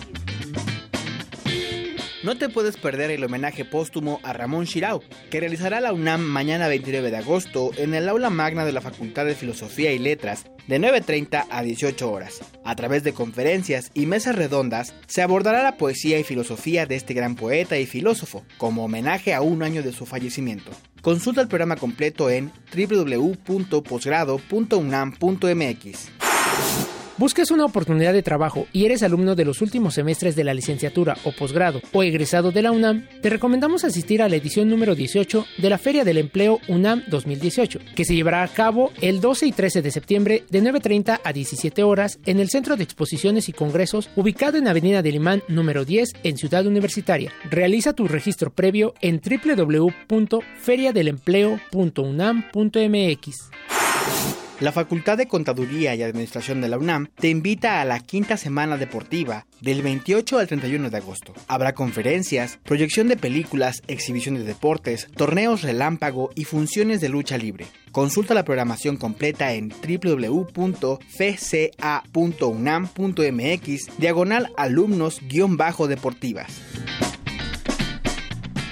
Bien, continuamos, ya estamos de regreso en esta segunda hora de Prisma RU. Gracias a todas las personas que se unen con nosotros a través de redes sociales, a través de la vía telefónica. Arroba Prisma RU es nuestro Twitter y Prisma RU estamos ahí en Facebook y el 5536-4339 es nuestro número aquí en cabina. Muchas gracias a Editorial Enequén que nos manda por aquí un, un tuit por esta entrevista al arquitecto Ricardo Navarrete. Muchas gracias. Alejandro Cardiel también dice que mientras tenga oportunidad siempre nos escuchará. Muchas gracias, Alex Cardil, que estuvo, por cierto, ahí en el partido de Pumas, en el, en el Azteca, que no pudimos ganarles, pero no nos dejamos ganar tampoco ahí al América. Eh, también por aquí. Eh, Rana Burro Blanco nos dice también, de hecho es poliestireno, nos decía también Iván con así es su Twitter, el unicel es plástico, eh, plástico efectivamente es una de las modalidades de plástico y pues bueno, todo el plástico que no es bien utilizado y que se arroja al mar, pues puede ser una fuente de contaminación eh, tremenda y cada uno, bueno, tiene sus tratamientos, las diferentes modalidades del plástico, que aquí ya nos platicaba hace unos momentos el ingeniero de la UNAM. También eh, mm, nos dice también Alejandro Cardiel, aplaudo el mezcal de Eusebio Rubalcaba en voz de Margarita Castillo, gracias Alex Cardiel, Paloma Guzmán, también muchos saludos. El Beto, Mabel Far, eh, Carla Twitch, Lidia A. García González, eh, también el Beto que nos dice interesante el libro, muchas gracias. Eh, también nos escribe por aquí Alejandro Toledo. En un momento más estará con nosotros. Delia Martínez Montesinos, Manuel García, Adriana Welsh, Ana Fernández, eh, Charlie Gon más 52 Efren listo dice ya estoy en el 96.1 muchos saludos. Bien pues gracias. Fundación UNAM que en un momento más también tendremos una entrevista con ellos. Aurora Jiménez promoción de cursos. Eh, también los saludos de Alex Cardiel y bueno, pues aquí estamos pendientes del Twitter. Gracias por estar con nosotros. Y de una vez regalamos el pase doble para ir a la película de Macabro, que en esta ocasión nos invitan el día de mañana, ahí en la Cineteca Nacional, a las 18.30, a asistir. Allí se dirigen, en un momento más le decimos quién, a la mesa de Macabro, que debe estar ahí muy cerca de las taquillas. Mis demonios nunca juraron soledad. Estará el director al término de la película, Jorge Leiva, es una película de México 2017. Y bueno, pues en resumen, México 1854, en una cabaña cerca de la frontera de Arizona, un gambuicino y su mujer son acechados por una misteriosa presencia. Ella asegura que se trata de un demonio, pero él, alucinado y convencido de que su esposa lo engaña con otro hombre que vive en las cercanías, decide encararlo. En su cacería terminará descubriendo el terrible secreto que se oculta en la montaña. Así se llama esa película, Mis demonios nunca juraron soledad. Y bueno, si quieren verla, alguien llámenos al 5536 42 4339. Ya, ya me estoy equivocando con el número. Es para mañana en la Cineteca Nacional a las 6.30 de la tarde. Dos con diez y nos vamos a la información con mi compañera Cindy Pérez Ramírez, imparte Julia Carabias, su lección inaugural como integrante del Colegio Nacional. Adelante, Cindy. Así es, Deyanira, Julia Carabias, considerada una de las más grandes sobresalientes biólogas de México, es maestra en biología y ciencias y egresada de la Facultad de Ciencias de la UNAM. Su trabajo de investigación se ha centrado en la regeneración de selvas tropicales, restauración ambiental, manejo de recursos naturales, ecología y sistemas productivos, cuentas patrimoniales, cambio global, pobreza y medio ambiente y política ambiental. Juan Villoro, presidente en turno del Colegio Nacional, hizo la salutación de Carabias y se refirió de su labor en pro del ecosistema. Vamos a escucharlo. Cambiar el rumbo es una necesidad civilizatoria, afirma. Una de sus convicciones más arraigadas es que el crecimiento económico inmoderado y el consecuente aumento en el consumo de energía son incompatibles con el uso sustentable de la biodiversidad. Carabias ingresa a un peculiar ecosistema donde se estudia lo que tiene explicación y lo que no la tiene, la rigurosa clasificación de las especies y el nombre secreto de la rosa. En los últimos 25 años, La selva lacandona ha perdido dos terceras partes de su cobertura forestal. De ahí la urgencia del trabajo de Carabias. Por su parte, Julia Carabias habló sobre sustentabilidad ambiental y calidad de vida. Cuanto más urbanos somos, más distantes estamos de la naturaleza. Una buena calidad de vida es imposible si los sistemas biofísico-químicos no se mantienen funcionando de manera sana. Sin embargo, la producción de alimentos ha alterado y transformado casi la mitad de la superficie que ocupan los ecosistemas naturales terrestres que mantienen la estabilidad de la vida en el planeta. Actualmente, ya se han rebasado los umbrales planetarios respecto a cambio climático, a la pérdida de la biodiversidad genética, a los ciclos de nitrógeno y fósforo y al cambio de uso de suelo. Cabe señalar que los países de la OCDE consumen 15 veces más recursos que los países en desarrollo. En México, en 2014, poco más de 60 millones de personas, es decir, más de la mitad de la población, vivía con un ingreso inferior a la línea de bienestar y una quinta parte, casi 24 millones, tenía un ingreso que no alcanzaba para adquirir una canasta alimentaria. México se encuentra entre los países más desiguales del mundo y es el segundo más desigual de la OCDE. Entre algunas distinciones que ha recibido destacan el Premio Héroes de la Conservación y la Medalla Belisario Domínguez otorgado por el Estado mexicano en 2017, autora de numerosos artículos científicos y coautora de libros como Agua, Medio Ambiente y Sociedad hacia la gestión integral de los recursos hídricos en México y la conservación y desarrollo sustentable en la selva lacandona. Escuchemos a José Sarucán, ex rector de la UNAM, quien dio respuesta a la lección inaugural de Julia Carabias. El ejemplo las áreas naturales protegidas como una herramienta ideal para la conservación de la biodiversidad es muy pertinente.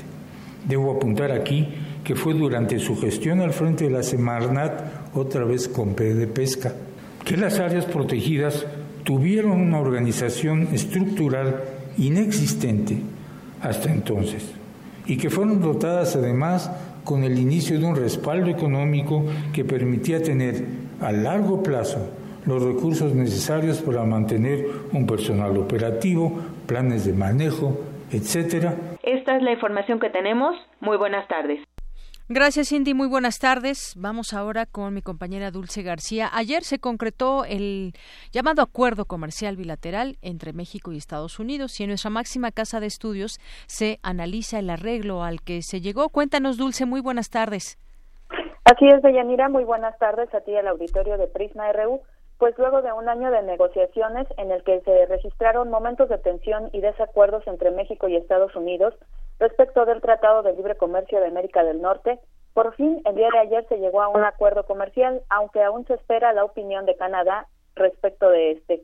Para Leonel Carranco, académico de la Facultad de Estudios Superiores Aragón, el Tratado de Libre Comercio de América del Norte va a definir los próximos 30 años del comportamiento de la dinámica exportadora y de producción de México, pues con base en las últimas negociaciones, nuestro país estaría aceptando que el 75% del valor de manufacturas, por ejemplo, se hiciera por parte de América del Norte. Vamos a escuchar al investigador.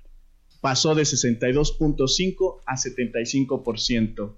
Eh, esto es un arma de doble filo, es una oportunidad para México tenga un modelo de desarrollo económico donde integre más valor a su producción y también otras de las disposiciones que se pusieron es que le va a integrar mayor valor a aquel país que pague más a sus trabajadores, al menos 16 dólares la hora. Es decir, si México quiere integrar mayor valor a su producción de automóviles, va a tener que pagarle a sus trabajadores al menos hasta 16 dólares la hora. Eh, es muy importante también tener en cuenta de lo que México debe hacer es diversificar su plataforma exportadora.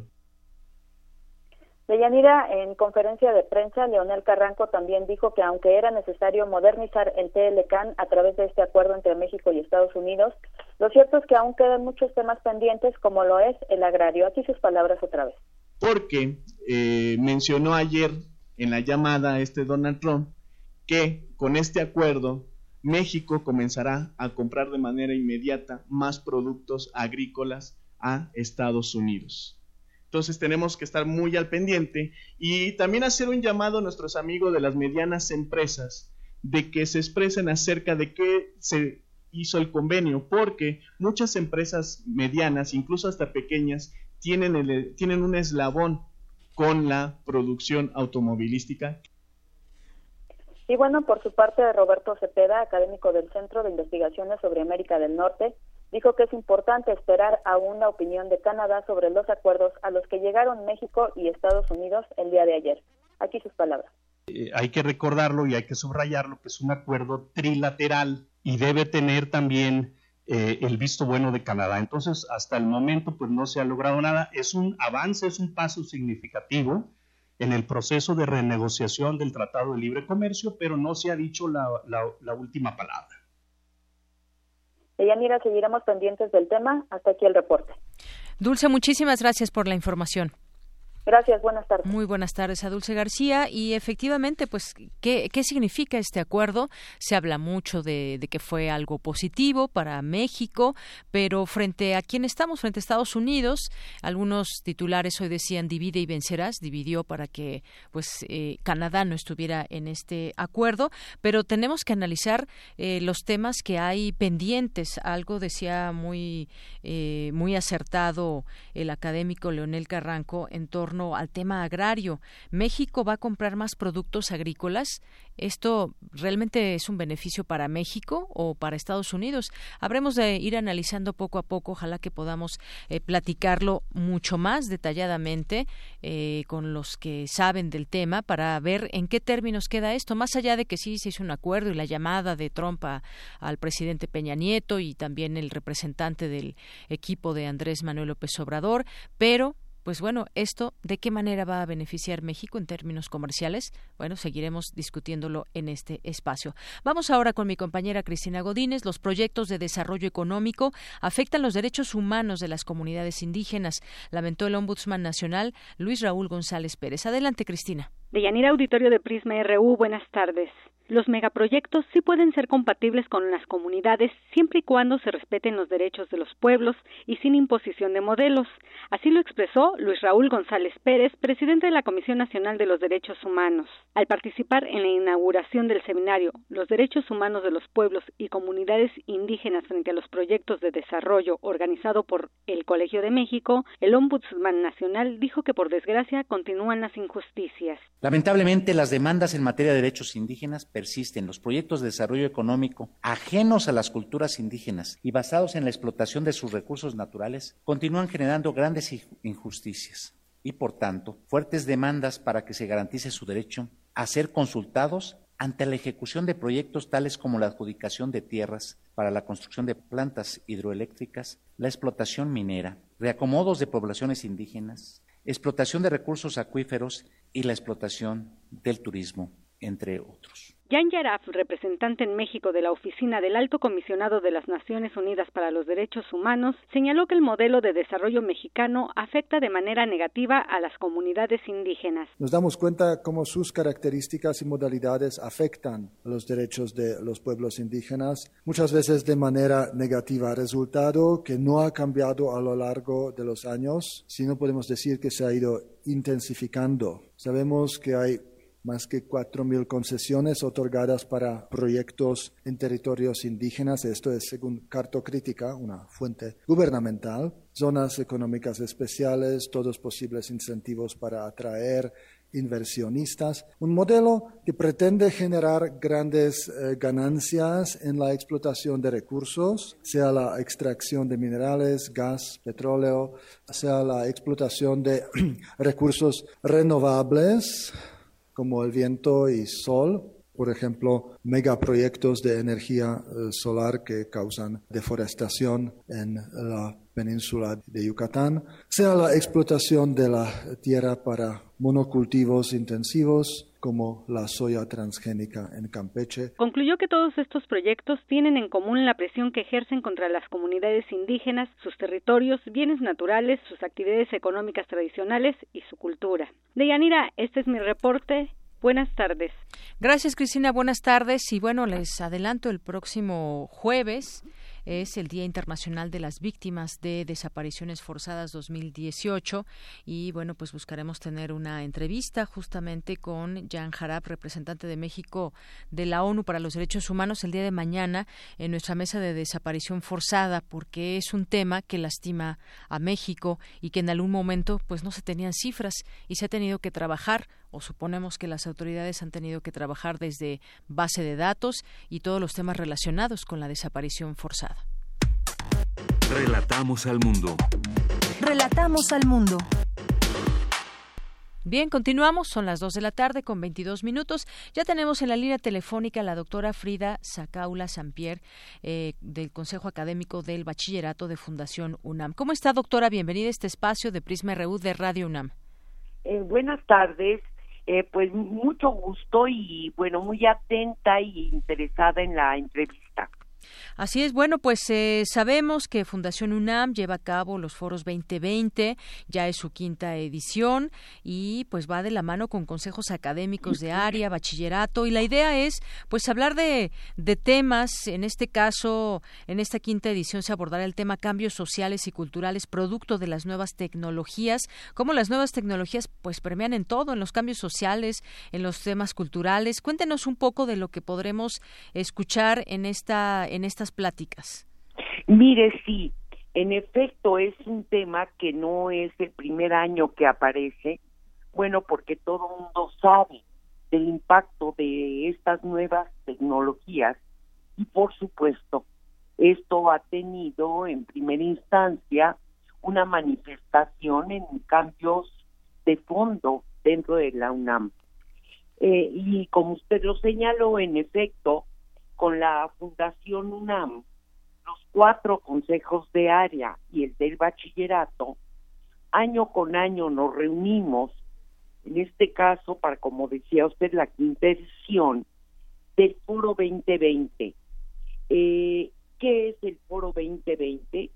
Es un espacio de reflexión justamente sobre las grandes tendencias del mundo, eh, y como comentaba yo hace un rato, eh, nuevamente vuelve a, darse el impacto de la, de la tecnología en las experiencias educativas.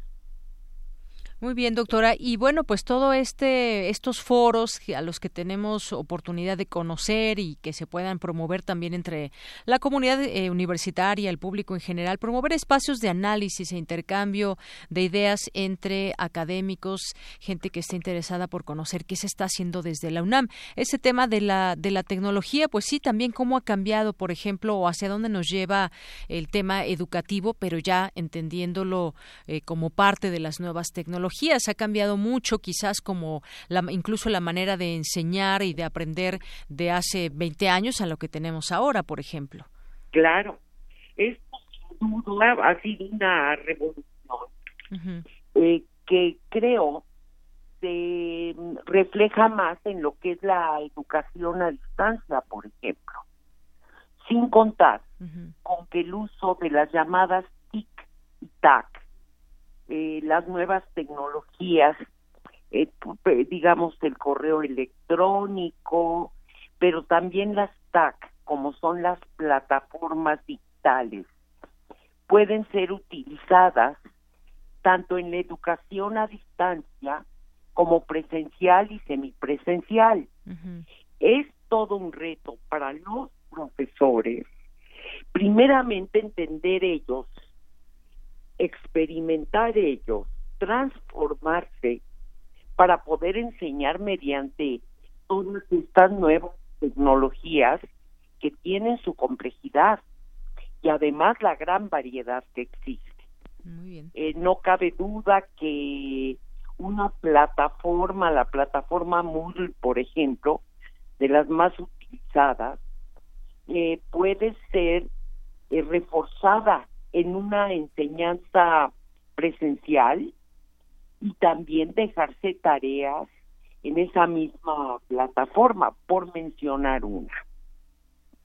Muy bien. Bueno, y esto de lo que estamos hablando se llevará a cabo el próximo 30 de agosto, este impacto de la tecnología en experiencias educativas, a las 6 de la tarde en el auditorio 2 de la unidad de posgrado ahí en Ciudad Universitaria. Tal cual, tal cual, los esperamos con mucho gusto. Muchas gracias, doctora. Y seguiremos platicando de los que vienen, porque ya aquí me adelanto, para septiembre eh, se va a hablar sobre cambios en la vida por el avance tecnológico, en octubre la transformación de las costumbres y en noviembre comunicación y cambios tecnológicos. Exactamente. Y ya, ya platicaremos. Tenemos un programa muy, muy rico, eh, con académicos verdaderamente comprometidos y conocedores Así que esperamos que tengamos una audiencia muy amplia. Muy bien. Bueno, por lo pronto nosotros los invitamos al próximo 30 de agosto para que asistan a esta plática del impacto de la tecnología en experiencias educativas. Pues, doctora, muchas gracias. ¿Algo que quiera agregar que se me esté escapando preguntarle? No, mire, en realidad eh, comentar que en esta ocasión eh, reflexionamos sobre la conveniencia de invitar a un alumno, que es una novedad, para que él hable de su experiencia sobre el tema.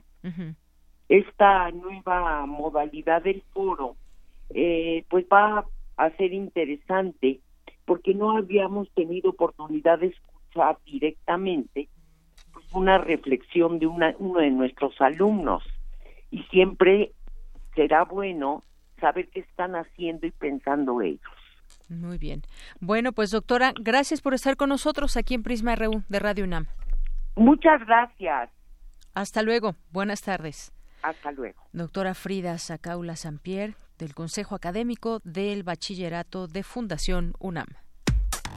Relatamos al mundo. Relatamos al mundo. Porque tu opinión es importante, síguenos en nuestras redes sociales, en Facebook como Prisma RU y en Twitter como arroba PrismaRU. Continuamos dos de la tarde con 28 minutos y pues en los temas nacionales que queremos compartir con ustedes un poco a la, a la opinión y al editorializarlos también, pues ya no sé si ya tuvieron la oportunidad de ver este video del presidente Peña Nieto donde admite, después de tanto tiempo, admite que la visita de Trump, ¿se acuerdan cuando era candidato y cuando había hablado tan mal de los mexicanos y que, híjole, le bajó muchos puntos dentro de los tantos que fue bajando Peña Nieto? Bueno, pues admite que su que esta visita fue apresurada y subió esto a su cuenta oficial de Twitter, ese video donde resaltó que la reunión celebrada con Donald Trump cuando era candidato, eh, dejó, pese a que fue apresurada, dejó buenas migas, así lo dijo. Vamos a escuchar parte de lo que viene en este video.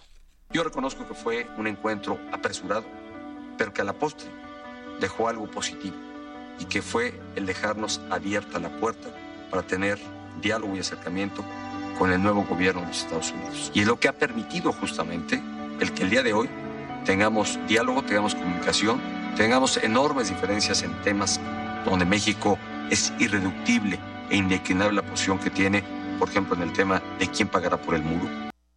Y bueno, en el cual dice también que subestimó el resentimiento que el actual mandatario tenía contra México, sin embargo, eso abrió la puerta para los diálogos entre ambas naciones. Bueno, vamos a ver qué eh, relación inicia ahora Donald Trump con el próximo presidente, Andrés Manuel López Obrador. Por lo pronto ya hay un acuerdo comercial, no es un tratado de libre comercio de América del Norte porque falta un país que es Canadá.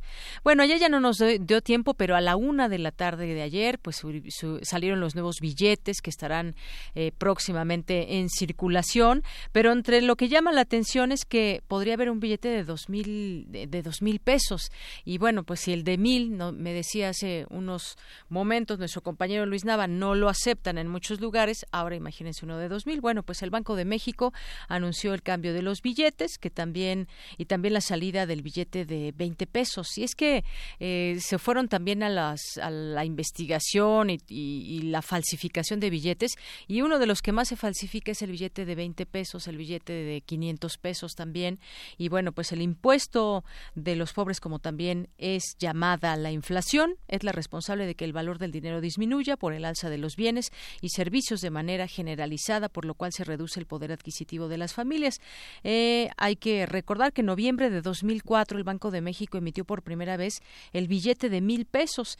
Desde entonces se ha perdido 73% de su poder adquisitivo. Con este billete se puede adquirir hoy lo equivalente a 270 pesos en ese año. Bueno, pues en otra información, Ayer también les platicábamos de los robos, la venta de autopartes, que es un gran negocio y que quienes se dedican a esto eh, pues entre 30 y 50 mil pesos es su ganancia, es su, como su salario. Hoy el jefe de gobierno, José Ramón Amieva, se pronunció ante este delito para que se analicen las sanciones de ese tipo de crimen. Bueno, más que analizar las sanciones, pues detenerlas, ¿no? Ahí están las cámaras en la Ciudad de México, que, pues bueno, vemos calles donde hay cámaras y uno va a hacer la denuncia y resulta que no servía la cámara o algo pasaba y se siguen robando las autopartes, un negocio redondo. No, no analicen ya las sanciones, eh, jefe de gobierno, más bien pues que sirva todo las cámaras y se pueda atrapar a quienes están llevando a cabo estos delitos, que además está muy focalizado, sabemos en qué colonias están. En promedio, la Secretaría de Seguridad Pública detiene poco más de 50 personas al día. Las edades oscilan entre los 30 y 45 años, en su mayoría reincidentes de otros delitos. Muchos de ellos enseñan a jóvenes las mañas para quitar los espejos en segundos, desatornillar faros o incluso desmontar las cuatro llantas en cuestión de minutos. El jefe de gobierno destacó los operativos que recientemente se han realizado en los diversos puntos de venta de autopartes. Han arrojado buenos resultados, dice, pero el caso es que este delito continúa. En otro tema, se gesta frente del PAN contra Ricardo Anaya. Nueve de los doce del PAN anunciaron que respaldan al senador Héctor Larios y al exgobernador de Puebla, Rafael Moreno Valle, para sacar al partido de la crisis en la que se encuentra o a la que la llevó, dicen, Ricardo Anaya. Y bueno, en otro tema, aunque no quisiera, pues López Obrador hoy lo cuidó el el, el el Estado Mayor Presidencial y esto para resguardar también su encuentro con Jimmy Morales, el presidente de Guatemala. Resguardaron esta visita mm, el Estado Mayor Presidencial, que fue alrededor de las 11 de la mañana. Bien, pues ahora nos vamos a las breves internacionales con Ruth Salazar. Internacional RU.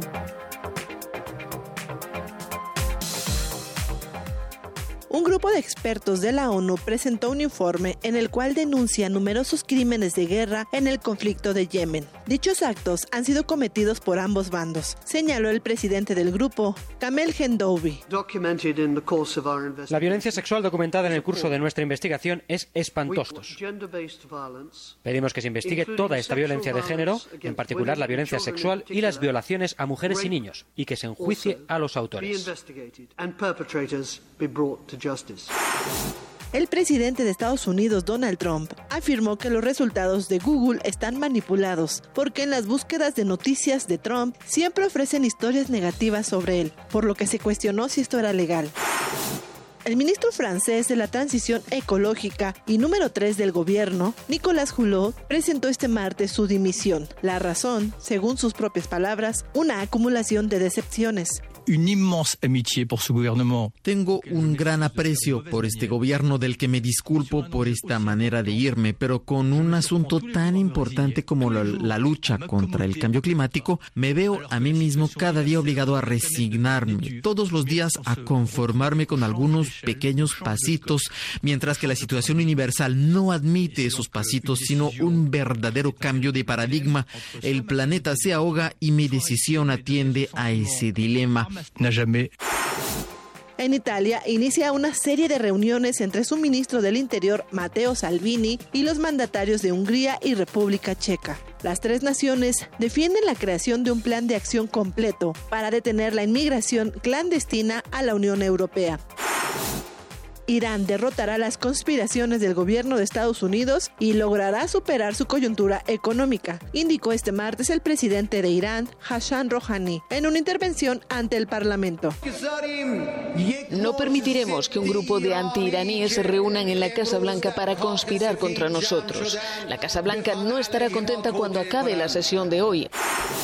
La exposición crónica al aire contaminado puede provocar una reducción de la capacidad cognitiva. Es la principal conclusión de un estudio realizado durante cuatro años en China por un grupo de investigadores, publicado en la revista de la Academia Nacional de Ciencias estadounidense. Con audios de Radio Francia, las breves internacionales con Ruth Salazar.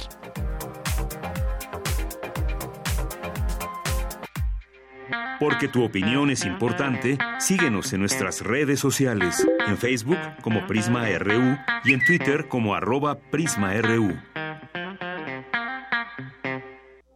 Queremos escuchar tu voz. Nuestro teléfono en cabina es 55 36 43 39. Relatamos al mundo. Relatamos al mundo. Continuamos, dos de la tarde con 37 minutos. Rocío Rangel Serrano se va mañana a ver la película de cine macabro, ahí en la Cineteca, a las 18.30. Gracias por llamarnos. Felicidades, Rocío Rangel. Y vamos a continuar ahora. Ya tengo la línea telefónica. Le agradezco mucho. Nos toma esta llamada a Rafael González Domínguez. Él es vocero de Cruz Roja Mexicana. ¿Qué tal, Rafael? Bienvenido a este espacio. Muy buenas tardes. Muy buenas tardes, Deñanira. Un saludo a ti y a todo tu auditorio. Bueno, pues el día de hoy nos vas, nos tienes una invitación a todos quienes nos están escuchando, van a llevar a cabo una carrera y bueno, pues de paso también por supuesto platícanos todo lo que está haciendo la Cruz Roja Mexicana, que es una institución que lleva ya muchos años trabajando para prevenir y aliviar el sufrimiento humano. Bueno, siempre la Cruz Roja pues es lo, lo, lo inmediato y hacen una gran labor. Platícanos qué es lo que están haciendo y sobre esta carrera también, Rafael. Sí, mira, efectivamente, como tú lo acabas de mencionar, la Cruz Roja Mexicana en febrero de este año cumplió 108 años de acción humanitaria.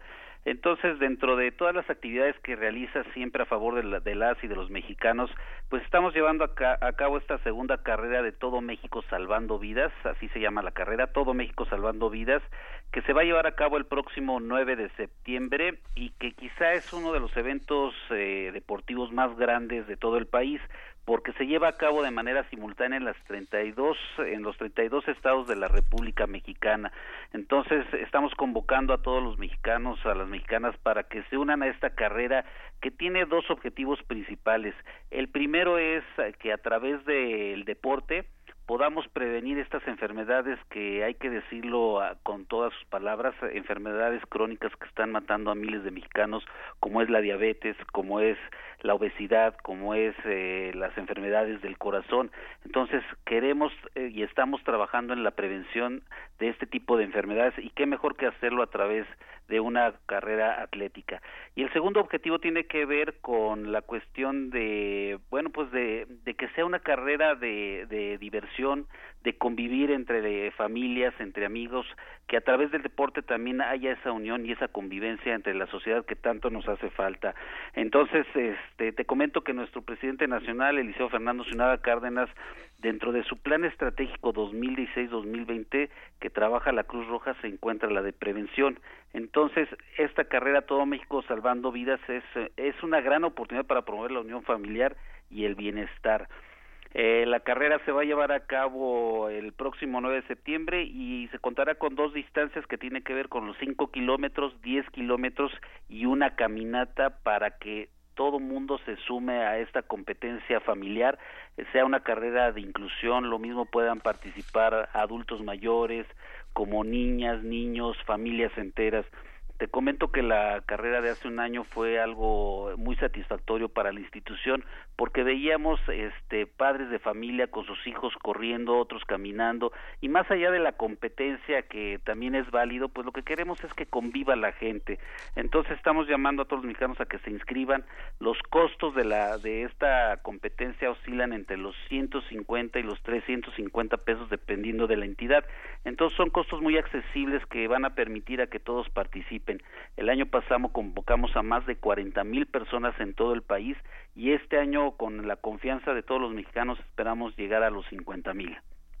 Muy bien, pues es, son bastantes, 50 mil, y se va a hacer de manera, eh, bueno, en todos los estados de la República el próximo 9 de septiembre. Me imagino que a través de su página o cómo es que se puede eh, inscribir las personas que quieran participar. Sí, exactamente, esa es una pregunta muy importante. Mira, para la inscripción puede ser a través de la página de Cruz Roja Mexicana, que es cruzrojamexicana.org.mx y también en la página de emociondeportiva.com. Ahí pueden encontrar todos los detalles de todos los estados en donde se va a llevar a cabo la carrera, ver los costos, ver las inscripciones. Incluso el, el 8 de septiembre, un día antes, a la, a la hora de entregar los kits a los participantes, también vamos a registrar a aquellas personas que de último momento se animen a correr. Claro. Bueno, pues ahí está esta invitación para fomentar la salud, para reflexionar que pues nuestra salud es lo más importante que tenemos. Y bueno, también para que se metan a la página y, de paso pues vean todas las actividades, las acciones que está haciendo la Cruz Roja Mexicana, está por ejemplo, hay un fondo para la atención de desastres naturales donde participa por supuesto la Cruz Roja, se pueden dar donaciones, sabemos que hay eh, pues es así como como eh, su parte de su trabajo. Sabemos que hay mucho voluntariado y que, bueno, pues es una institución no lucrativa y yo los invito de paso a que vean también esta, esta página y todo lo que realizan, Rafael. Sí, claro que sí, Deyanira.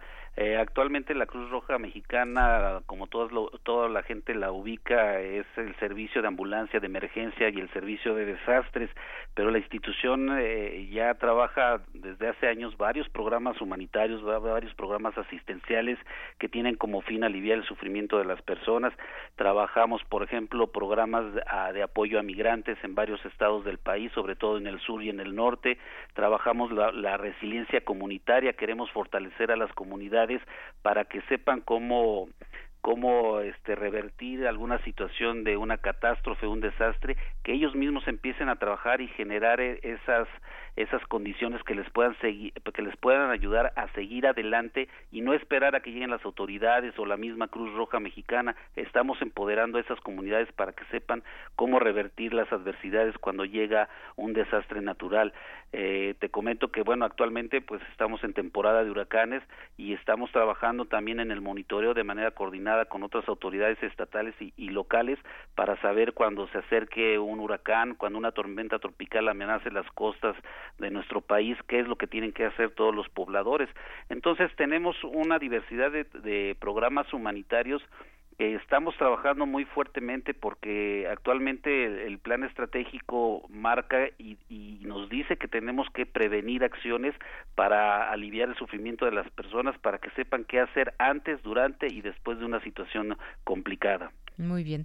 Bueno, y también, pues de paso, también comentarle a nuestro auditorio que hay escuelas y cursos de capacitación que ustedes dan. Está la escuela de enfermería y bueno, pues también preparan a mucha gente para, pues en los momentos de emergencia puedan, pues puedan ayudar a otras personas. Efectivamente, mira, la Cruz Roja Mexicana eh, no nada más estamos solicitando donativos para poder llevar nuestra acción humanitaria a todos los rincones del país, también tenemos programas que nos ayudan a la captación de fondos, a obtener recursos propios para poder trabajar.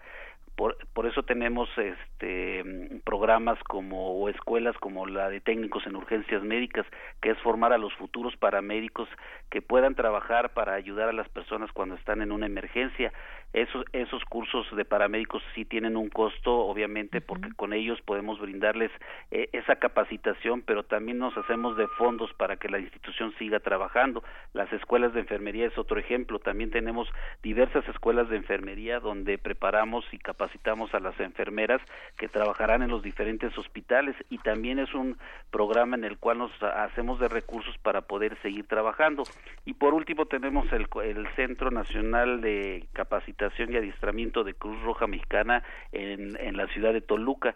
Este centro de capacitación tiene como objetivo fomentar una cultura de la prevención de los de la prevención y, y de, la, de los conocimientos en primeros auxilios de la población, pero no solamente eso, también capacitamos a brigadas de protección civil de las empresas para que sepan qué hacer en caso de una emergencia, cómo apoyar a los trabajadores, a los empleados de esas empresas. También esos cursos de capacitación se cobran a, a, a, las empresas con el objetivo de hacernos de, de, de recursos propios y poder seguir eh, llevando la ayuda humanitaria a todo el país. Muy bien, bueno, pues esto y más es la Cruz Roja Mexicana y también, bueno, pues podemos tomar estos cursos si así lo deseamos.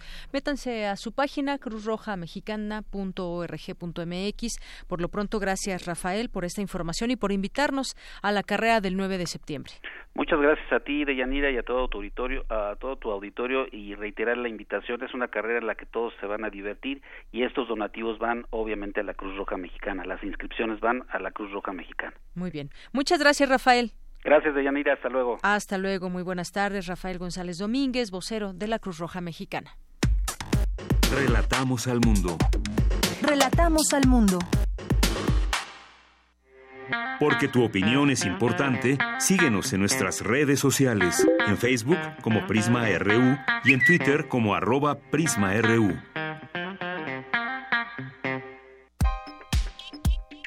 Colaboradores RU. Literatura. Bien, continuamos, continuamos, vamos a cerrar con broche de oro hoy con Alejandro Toledo, que hoy nos acompaña aquí en cabina. Él es ensayista y miembro del Sistema Nacional de Creadores de Arte. Qué gusto tenerte aquí con nosotros, eh, normalmente vía telefónica, hoy aquí en cabina. Bienvenido. Gracias. Hoy vine de, de luto riguroso por, por la muerte de Palinuro, que es el, hace una semana hablábamos de Alcira Sutescafo, que es un personaje de la vida real convertido en ficción por Roberto Bolaño, que, la convierte en auxilio de la couture. Palinuro es un estudiante de medicina que aparece en la novela Palinuro de México de Fernando, de Fernando del Paso y que muere en la madrugada del 28 de agosto luego de que es este arrollado por un tanque. ¿Tú, recuerdas que aquella marcha del 27 que llegó al Zócalo, en algún momento se definió dejar una guardia hasta que saliera el presidente a hablar con ellos. Alguna locura así. Creo que quien lo propuso esto fue Sócrates Amado Campos Lemos, que es uno de los líderes cuestionados del 68. ¿no? A veces es, señalado como un provocador, entonces se quedaron como, como 3.000 estudiantes y en algún momento recibieron la, la amenaza, digamos, de, o la petición de dejar el Zócalo si no iba a intervenir el ejército. Y como a las 2 de la madrugada aparece el ejército, los rodea, salen tanques de Palacio, de Palacio Nacional, y en la novela uno de esos tanques golpea a, Palinuro, quien logra llegar a él, en la novela vive frente a la Plaza de Santo Domingo, logra llegar a, su edificio y empieza a subir las escaleras, esto lo convierte Fernando del Paso en una obra de teatro inserta en la novela que se llama Palinuro en la escalera o el arte de la comedia. ¿no? Entonces es un poco la agonía del, del, personaje, mezclado con una con personajes de la, de la comedia italiana, en un juego ahí de, de, de situaciones, digamos, de, de, dos universos, digamos, que, que, que, juegan entre sí, el de la comedia y el del drama. Y este, entonces ese es el, el ascenso de, de Palinuro es el que lo lleva a su departamento, que es donde, donde muere en la, en la madrugada de, del 28 de agosto de hace 50 años. Entonces, yo, yo por eso me, me vestí de negro hoy, para este, conmemorar, recordar al, al personaje, ¿no? porque es para mí es una novela entrañable, además una de las que considero yo más importantes de este ciclo que se conoce como la novela del, del 68. ¿no? Así es, oye, y que además... Eh pues una, una novela también un tanto autobiográfica en algunas partes, se podría decir, Fernando del Paso, que había estudiado en algún momento eh, medicina y después, bueno, abandonó la carrera porque ya no le gustó todo este tema de la sangre y los cuerpos ahí eh, tendidos, pero pues sin duda y ahora pues seguimos hablando del 68 desde distintas ópticas, desde las novelas, eh, desde la poesía, por ejemplo, también,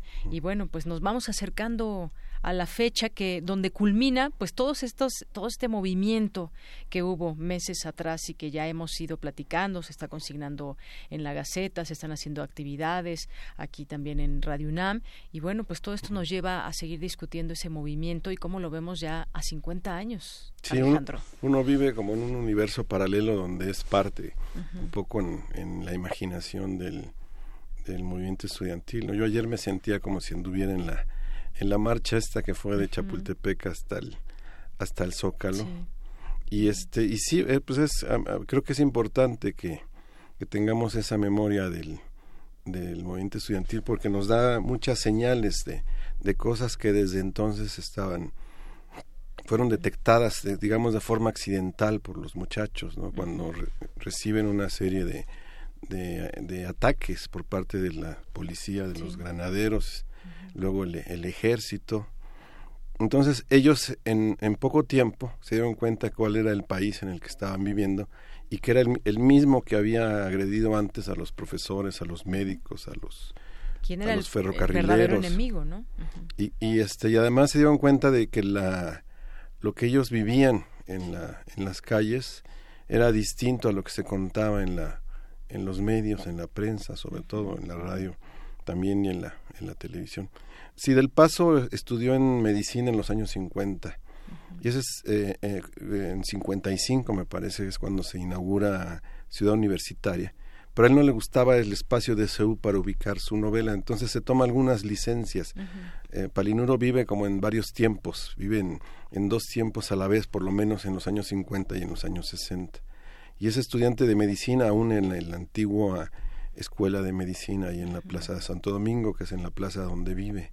Entonces son licencias o juegos narrativos que que Del Paso eh, utiliza en Palinuro de México para, para quedarse allí en el, en el centro histórico.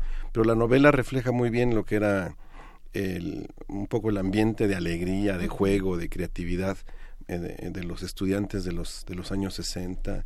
Es una novela psicodélica, digamos. Es como si te metieras toda una marcha y convivieras con los, con los chicos, digamos, que, y este, un poco sus costumbres, sus gustos musicales, los Beatles, los Rolling Stones. Eh, y en los pasajes que dedica la prima Estefanía, pues está el asunto de la liberación sexual, ¿no? Es un gran despliegue erótico el que tiene esta, esta novela, ¿no? y, mucho humor. Ya decíamos con Monsiváis que el humor es, es algo que, que, se, que se heredó, quizá también por parte después del movimiento estudiantil, ¿no? Porque el, las marchas o las reuniones de, por ejemplo, el Consejo Nacional de Huelga eran eh, eran reuniones donde había mucho mucho chiste, mucho juego, eh, mucho cotorreo, además de, de, las propuestas que ellos tenían, ¿no? Pues eran jóvenes, digamos, descubriendo nuevas formas de convivencia, ¿no? creando un ambiente entre ellos de, de toma de decisiones democrático, que eran este costumbres que no existían entonces en, en el país, ¿no? Claro, gestaron un movimiento muy muy importante porque quizás que que ni siquiera ni siquiera ellos mismos se habían dado cuenta había cierto malestar y de pronto pues bueno se dieron cuenta que son estudiantes que son profesores que son amas de casa que son eh, trabajadores que son obreros y entonces se piensa hacer una bola de nieve de todas mm. estas reclamos o necesidades y ese ambiente de represión que pues bueno nos han platicado todavía muchos de los de los líderes o de las personas que que lo vivieron en ese momento porque cada uno pues quizá alguien lo vivió como estudiante, alguien lo vivió como trabajador y tiene pues todavía vividos esos esos recuerdos. Pero el gobierno negaba que hubiera razones para la protesta. Claro. El discurso del gobierno era quién los maneja, quién los controla. Los manejaban desde el exterior, ¿no? Que si eran los cubanos, que si era Rusia, que si era la CIA, etcétera. Inventaron una serie de, de fantasmas que le servían al gobierno para reprimir, porque la represión era una defensa de la patria, una defensa de la nación. Díaz Ordaz, creo que hasta aquella conferencia que dio cuando lo nombraron embajador de, de México en, en España, que no, que no, que hecho que no ocurrió, este, le, regañó a un periodista diciéndole que si no fuera por lo que él había hecho, no estaría él viviendo en el, en el México de ese, de ese momento. Pero los dictadores se, se inventan este pretextos para que salvar a la patria, ¿no? Que es como ellos este nombran a sus sus tropelías o sus sus este sus decisiones equivocadas así es.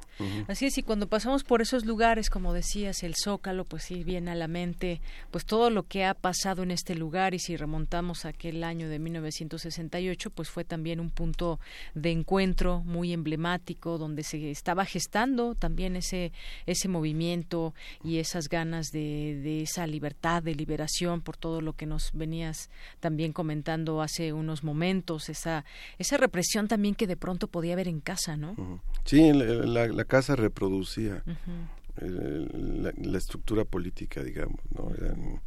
eran este, familias muy rígidas, ¿no? Creo que hace tiempo comentábamos esto del cabello, ¿no? De que era muy difícil dejarse el, cabello largo, ¿no? Porque sí, no te lo permitían los, no te lo permitían. padres. Pues Palinuro retrata muy bien, digamos, esto, lo que era la juventud de los años de los años 60 en una novela como desmadrosa, psicodélica, de, este, de estudiantes de medicina que viven sus aventuras y que uno de ellos este participa en aquella marcha del 27 de agosto que estábamos conmemorando ayer y en la madrugada del 28 pues muere, ¿no? Así es. Bueno, pues muchas gracias. Descansa en paz, Palinuro. Descansa en paz, Palinuro. muchas gracias, Alejandro Toledo, como siempre. Gracias por estar aquí con nosotros en este espacio y recomendamos esta, esta novela que nos traes, Palinuro, eh, de Fernando del Paso, y que, pues bueno, es parte también de lo que, de las lecturas que podemos hacer ya enfocándonos a este, a esta, a ese año y todo lo que vendrá también el 2 de octubre, que pues ya en este marco se están haciendo muchas actividades desde la UNAM, también está esta eh, esta serie que está transmitiendo TV UNAM, que no he tenido tiempo de verla toda, pero bueno, algunos capítulos y bueno, la seguimos también. Sí, increíblemente está muy vivo el 68 y todas estas actividades ayudan a que así, que así sea, ¿no? Así es. Bueno, pues muchísimas gracias Alejandro, nos escuchamos el siguiente martes. Que estés muy bien. Gracias, igualmente. Bueno, pues ya casi nos vamos. Gracias por estar con nosotros. Hace rato que, hace rato que platicaba Margarita Castillo nos leía este poema del mezcal de Eusebio Rubalcaba y alguien nos escribió por ahí José Luis José Luis nos escribió y nos decía que pues estaba habiendo una manifestación de los mezcaleros y es que Oaxaca pide al INPI frenar otorgamiento de denominación del mezcal.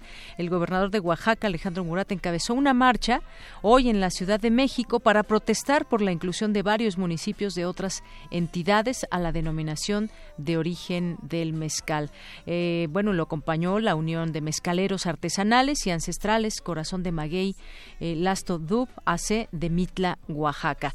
Y bueno, pues ya nos despedimos un día como hoy, pero de 1948 nació el productor y percusionista estadounidense Danny Serafin, miembro fundador del grupo Chicago y vamos a escuchar para despedirnos Saturday in the Park. Mi nombre es Deyanira Morán, a nombre de todo el equipo. Gracias, que tenga buenas tardes y buen provecho.